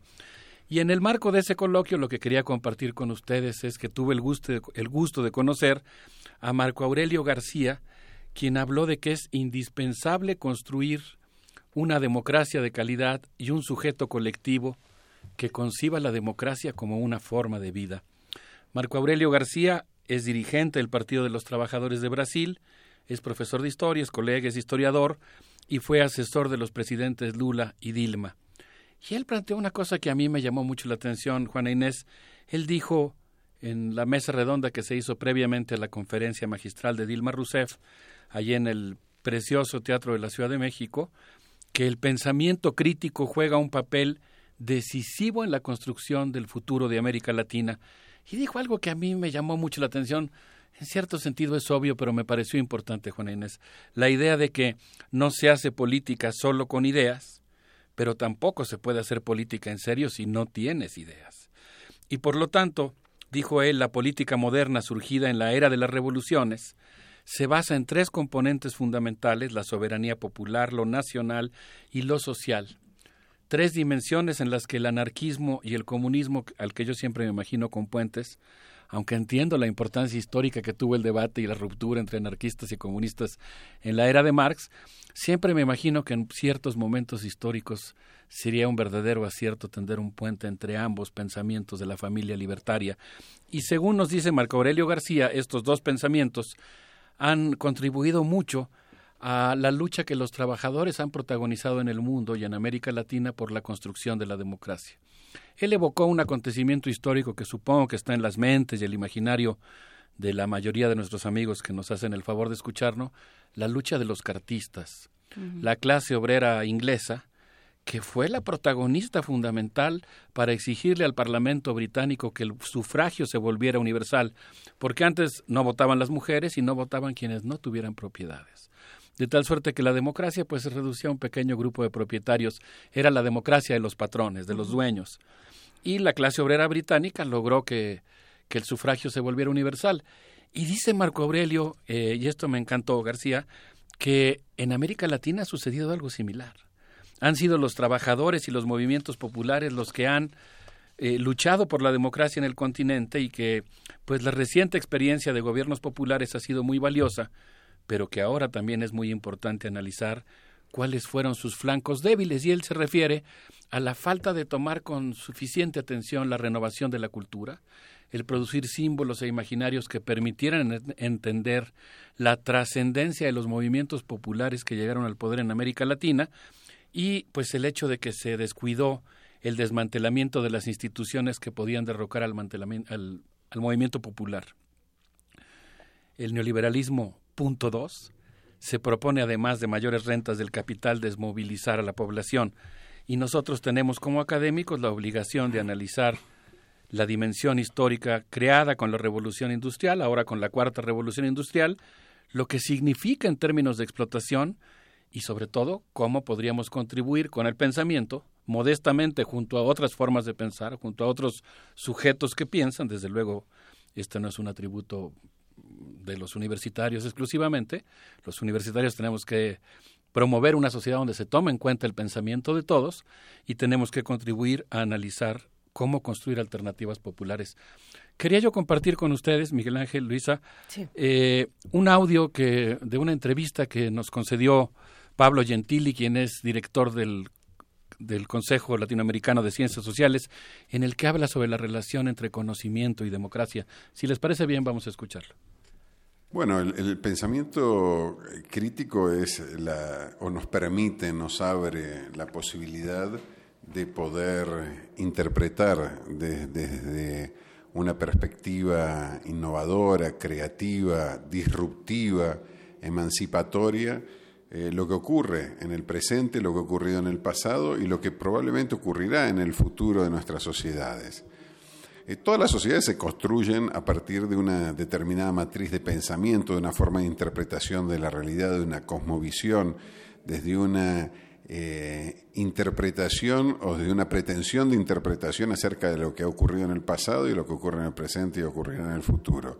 El pensamiento crítico lo que trata es de dotar a esa visión de, un abordaje capaz de poner en cuestionamiento, de interrogar verdades que supuestamente son incuestionables, eh, opiniones que parecen tener un fundamento eh, casi natural, eh, o de aquello de lo cual nadie se atreve a dudar o nadie se, se atreve a interrogar. Por eso el pensamiento crítico tiene como primera premisa la duda. Dudar, decía Marx, de todo lo que existe. Entonces, en Claxo lo que nos proponemos es eso, es dudar, dudar de las cosas. Y dudar inclusive de las, de las cosas no solo malas que existen en el mundo, sino también de aquellas premisas o principios que también defienden los sectores progresistas, la izquierda, los sectores democráticos y que también muchas veces no se ponen en cuestionamiento. Por ejemplo, el tema de la democracia. Nosotros por supuesto que tenemos que defender la democracia, por supuesto que tenemos que eh, apostar a construir sociedades más democráticas, pero también, y esto nos alerta el pensamiento crítico, tenemos que ser capaces de cuestionar qué tipo de democracia hemos estado construyendo en nuestras sociedades no cuestionar la democracia para dejar de ser democráticos, sino cuestionar, interrogarnos y dudar de la democracia para fortalecer la democracia. ¿Y todavía nos sirve la democracia, Alberto Betancourt? ¿Todavía nos queda este modelo? Pues eh, yo creo que lo que plantea Pablo es muy interesante porque él dice que necesitamos superar la democracia burguesa para plantear una democracia de calidad. Eh, Pablo Gentili eh, junto con Nicolás Trota, es, coordinó un libro muy interesante que se llama La democracia en la encrucijada en América Latina, y ahí plantea pues la necesidad que tenemos de explicarnos por qué fue que estos gobiernos populares eh, fueron desplazados por la oleada de derecha que actualmente recorre el continente. Qué desafío intelectual tan importante para nosotros, ¿no? Tratar de dar cuenta de lo que pasó.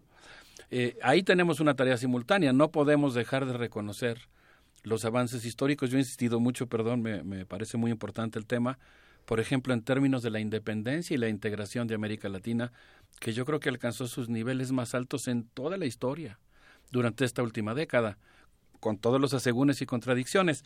Y entonces él plantea, eh, estos dos autores plantean, que pues ahora es muy importante también explicar el error que tuvieron estos gobiernos populares al mantenerse en el horizonte de la democracia burguesa y dicen que actualmente muchas de esas conquistas que se lograron durante la década están siendo desmanteladas en Paraguay tras la destitución de Fernando Lugo y donde se impuso una agroaristocracia soyera, en Honduras y Brasil, donde unos cuantos parlamentarios desconocieron el voto popular, en Colombia, donde una mayoría fue hechizada por el discurso del odio y votó contra la paz, y en Perú, donde los electores encumbraron a Pedro Pablo Kuczynski. Los mesías revolucionarios prometen el cielo de la ampliación de derechos, pero cuando llegan al poder acentran la desigualdad. Macri, por ejemplo, produjo cinco millones de pobres en un año y endeudó, endeudó a Argentina con 65 mil millones de dólares en un año. O sea, este, neoliberal, este neoliberalismo punto dos realmente tiene consecuencias sociales trágicas y por eso dice es urgente que los académicos, y alude a Claxo y a estos 580 centros de enseñanza superior, demos cuenta de algunas preguntas cruciales. ¿Por qué eligen los votantes a supuestos salvadores que implantarán modelos de exclusión y desmantelarán sus derechos? Y luego la gran pregunta, esa yo creo que es la gran pregunta, ¿seremos capaces de construir rápidamente alternativas electorales populares? Y pues yo creo que ahí está la cosa, pero si les parece bien para quedarnos pensando en una pregunta tan difícil, creo que este es un buen día para escuchar a León Chávez Texeiro y su 1910. Vamos. Cuando nos armó Carranza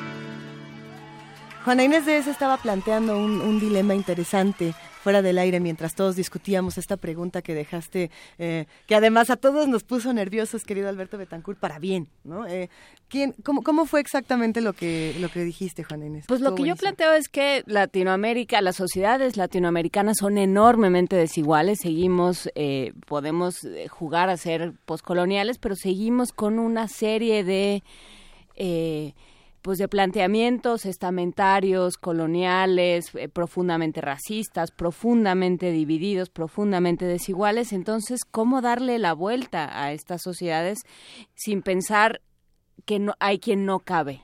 ¿no? Sin, sin dejar fuera a otros, que es lo que hemos hecho en cierto sentido históricamente en América Latina. Pablo Gentili eh, mm, respondió a varias preguntas que le hicimos. Aquí solamente podemos poner un fragmento, pero en una de las respuestas que nos dio, él hablaba sobre la, bueno, primero, sobre la, la importancia que tiene no sentirnos satisfechos con el mundo en que vivimos, no volvernos Claro. cómplices, eh, apreciar la inmoralidad. Y hablaba de algo que a mí me gustó mucho, es- estuve dudando mucho tiempo si poner ese fragmento u otro, pero él mencionaba la, la importancia que tiene la relación entre el trabajo propiamente académico, riguroso, que es indispensable y es la base de nuestro quehacer, Y él decía también las experiencias de irse, de compartir con los con los grandes sectores sociales sus experiencias de vida. Él decía el caso de la hambre, ¿no? Dice, bueno, hambre, pues puedes leer 500 libros, pero a ver, o el miedo a que le pase algo a tu hija cuando va a ir a la escuela, en cualquier lugar de América Latina, porque América Latina es hoy una de las regiones, aunque afortunadamente y paradójicamente es cierto, de paz, también es de las más peligrosas en términos de seguridad eh, cotidiana, digamos, ¿no? Entonces, pues es muy importante esta relación entre teoría y práctica. Pues yo apelaría a un autor que a mí siempre me ayuda a clarificar nuestras tareas. Clarifícanos. Don, Pablo González Casanova, es rector de nuestra universidad, quien dice en este libro, La democracia en la encrucijada, que los trabajadores, las comunidades, las mujeres y los jóvenes de América Latina necesitan promover, fíjense nomás qué concepto tan padre, Miguel Ángel, la organización de la conciencia, que permita el florecimiento de la solidaridad y el compañerismo. Y Pablo González Casanova, lo estoy parafraseando, estoy haciendo mi propia síntesis, dice que vivimos en un sistema de dominación y despojo basado en la acumulación de poder y capital. Cuando un país en deuda, los intereses lo ahogan, es embargado e intervenido, y finalmente tiene que ceder su cerebro, sus empresas y sus recursos, su cerebro. Cuando Pablo González Casanova alude a eso, quiere decir que tienes que enajenar tus centros de pensamiento. Y ahí es donde, donde yo rescato esta idea de la importancia de la mirada latinoamericana. Dice don Pablo, los políticos sumisos piensan que ser buenos políticos consiste en someterse.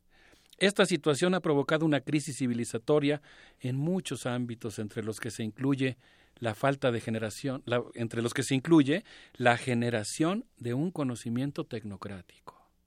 Por eso es necesario que los trabajadores rurales y urbanos, los jóvenes, las comunidades indígenas y no indígenas, y las mujeres generen una alternativa desde abajo que incluya la reorganización del saber, que incremente su fuerza y promueva la cooperación y el internacionalismo, incremente su impacto en la realidad y contribuya a lograr una amplia concertación de voluntad. ¿Cómo podemos ejemplificar la organización de la conciencia y la organización de los saberes? En, algún ejemplo a lo mejor exitoso que tengamos en, nuestro país, que tenemos muchos. Justamente Arturo, ayer justamente Arturo Alcalde hablaba de eso en la parte de los modelos laborales y de organización del trabajo, justamente, organizarse es la clave de tener éxito. Claro. Mira, yo estaba pensando en un ejemplo en, América Latina. Pues me enteré, ya ven que el mundo es vasto y pues uno conoce una pequeña fracción del mundo. Me enteré de que Nicolás Trota, que es uno de los coordinadores de este libro que estaba citando, es rector de una universidad que se llama Universidad Metropolitana de la Educación y del Trabajo es una universidad gestionada por sindicatos, donde los ah, sindicatos generan sus propios cuadros profesionales para que salga un ingeniero o salga un médico o salga un sociólogo que sale a defender los intereses de los trabajadores con una gran capacitación técnica, pero con un punto de vista, diríamos, espero ¿no? ser obsoleto, sino al contrario, de clase, digamos, ¿no? Con una perspectiva popular, bien asentado en la defensa de intereses nacionales, que no están no, no del nacionalismo sectario que construye moros, muros, sino ese nacionalismo que perfectamente está dispuesto a la soberanía popular entrelazada con otras naciones y a promover la integración. Si les parece, ¿por qué no escuchamos a Pablo Gentili a ver qué nos dice sobre una gran experiencia exitosa, la integración de América Latina? Éxito. Y la última cuestión es la integración del mundo, particularmente la integración de América Latina.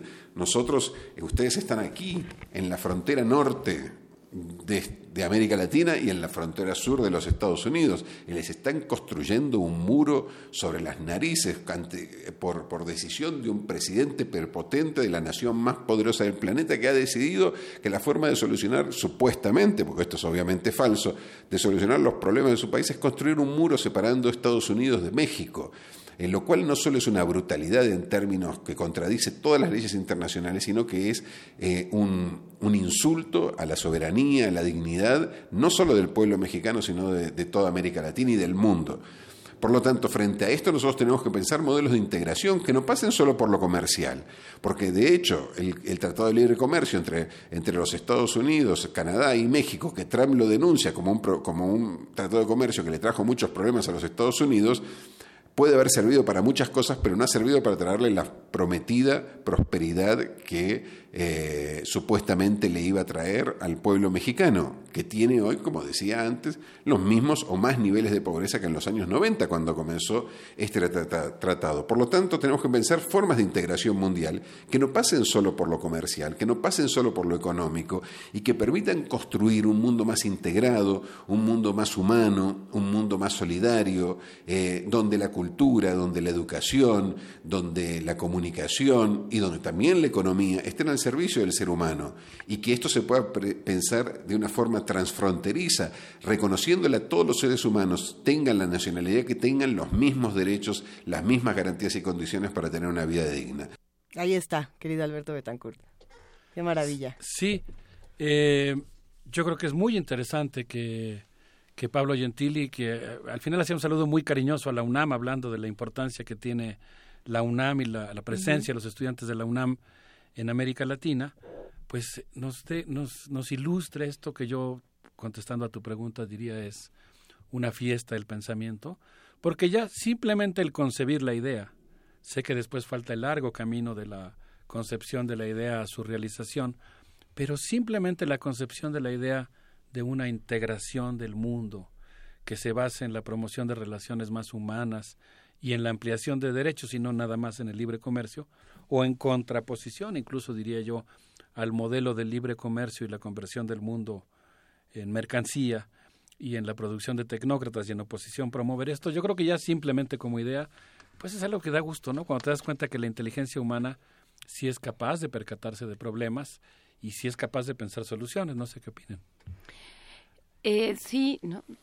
Lo que pasa es que se tienen que juntar muchas muchas formas de, ver el mundo, ¿no? Creo que pues, ya está en redes, digo, para aportar lo nuestro, ya está en redes